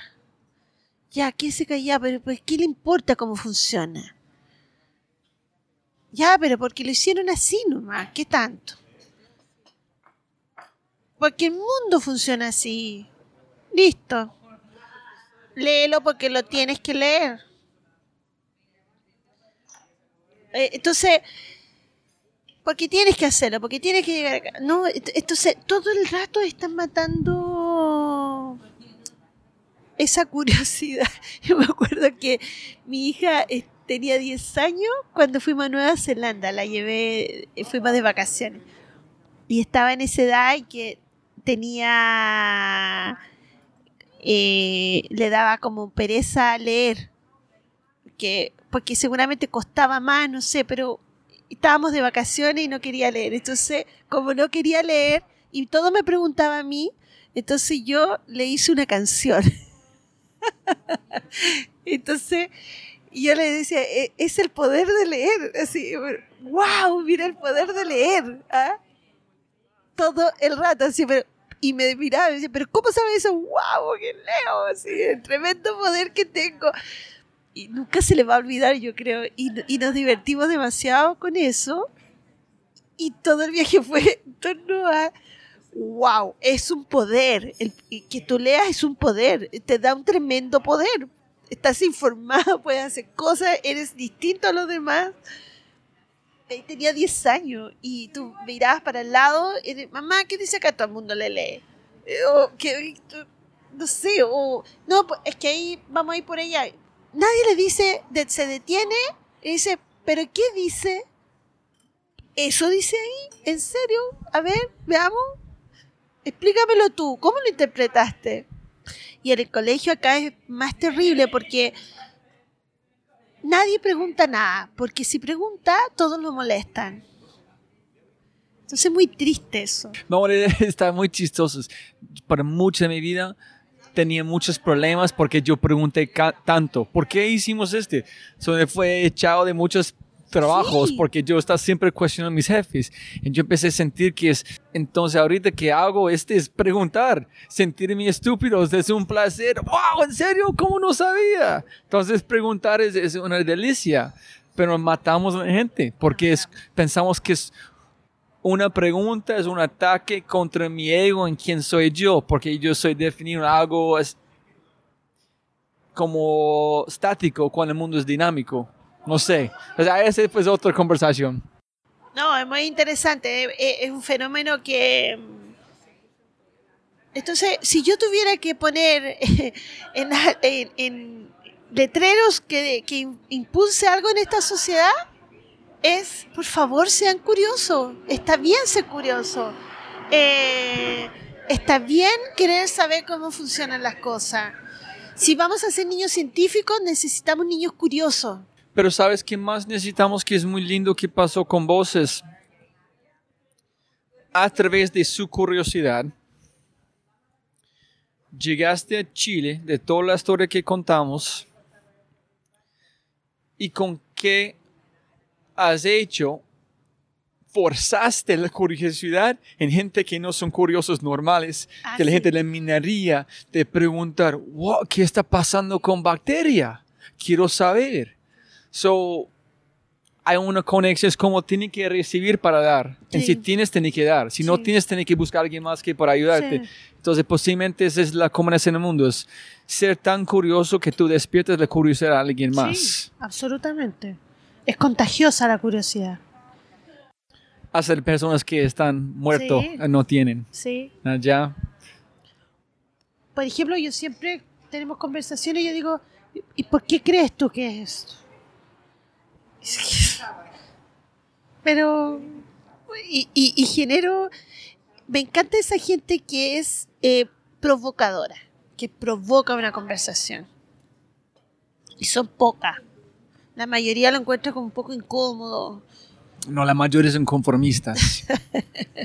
Sin pero duda. es, es muy bonito eh, hacer cualquier rato puede ser súper agradable si hacemos una buena conversación entonces yo de repente voy a reuniones que son una lata pero yo las vuelvo interesantes provocando a la gente Sí, tú tienes un reto porque todo lo que has hecho es donde estás ahorita, seguir empujando este límite de cada vez es más grande, ¿no? Sí So, entonces, para terminar, ¿cuál es el próximo reto gigante que es encontrar la vida abajo del mar o encontrar esta cosa con un langostino o etcétera Eh, en para términos ustedes? de, de, de proyectos hoy día eh, mi sueño, o, o sea, mi, mi- mi proyecto más inmediato es resolver el tema de los relaves.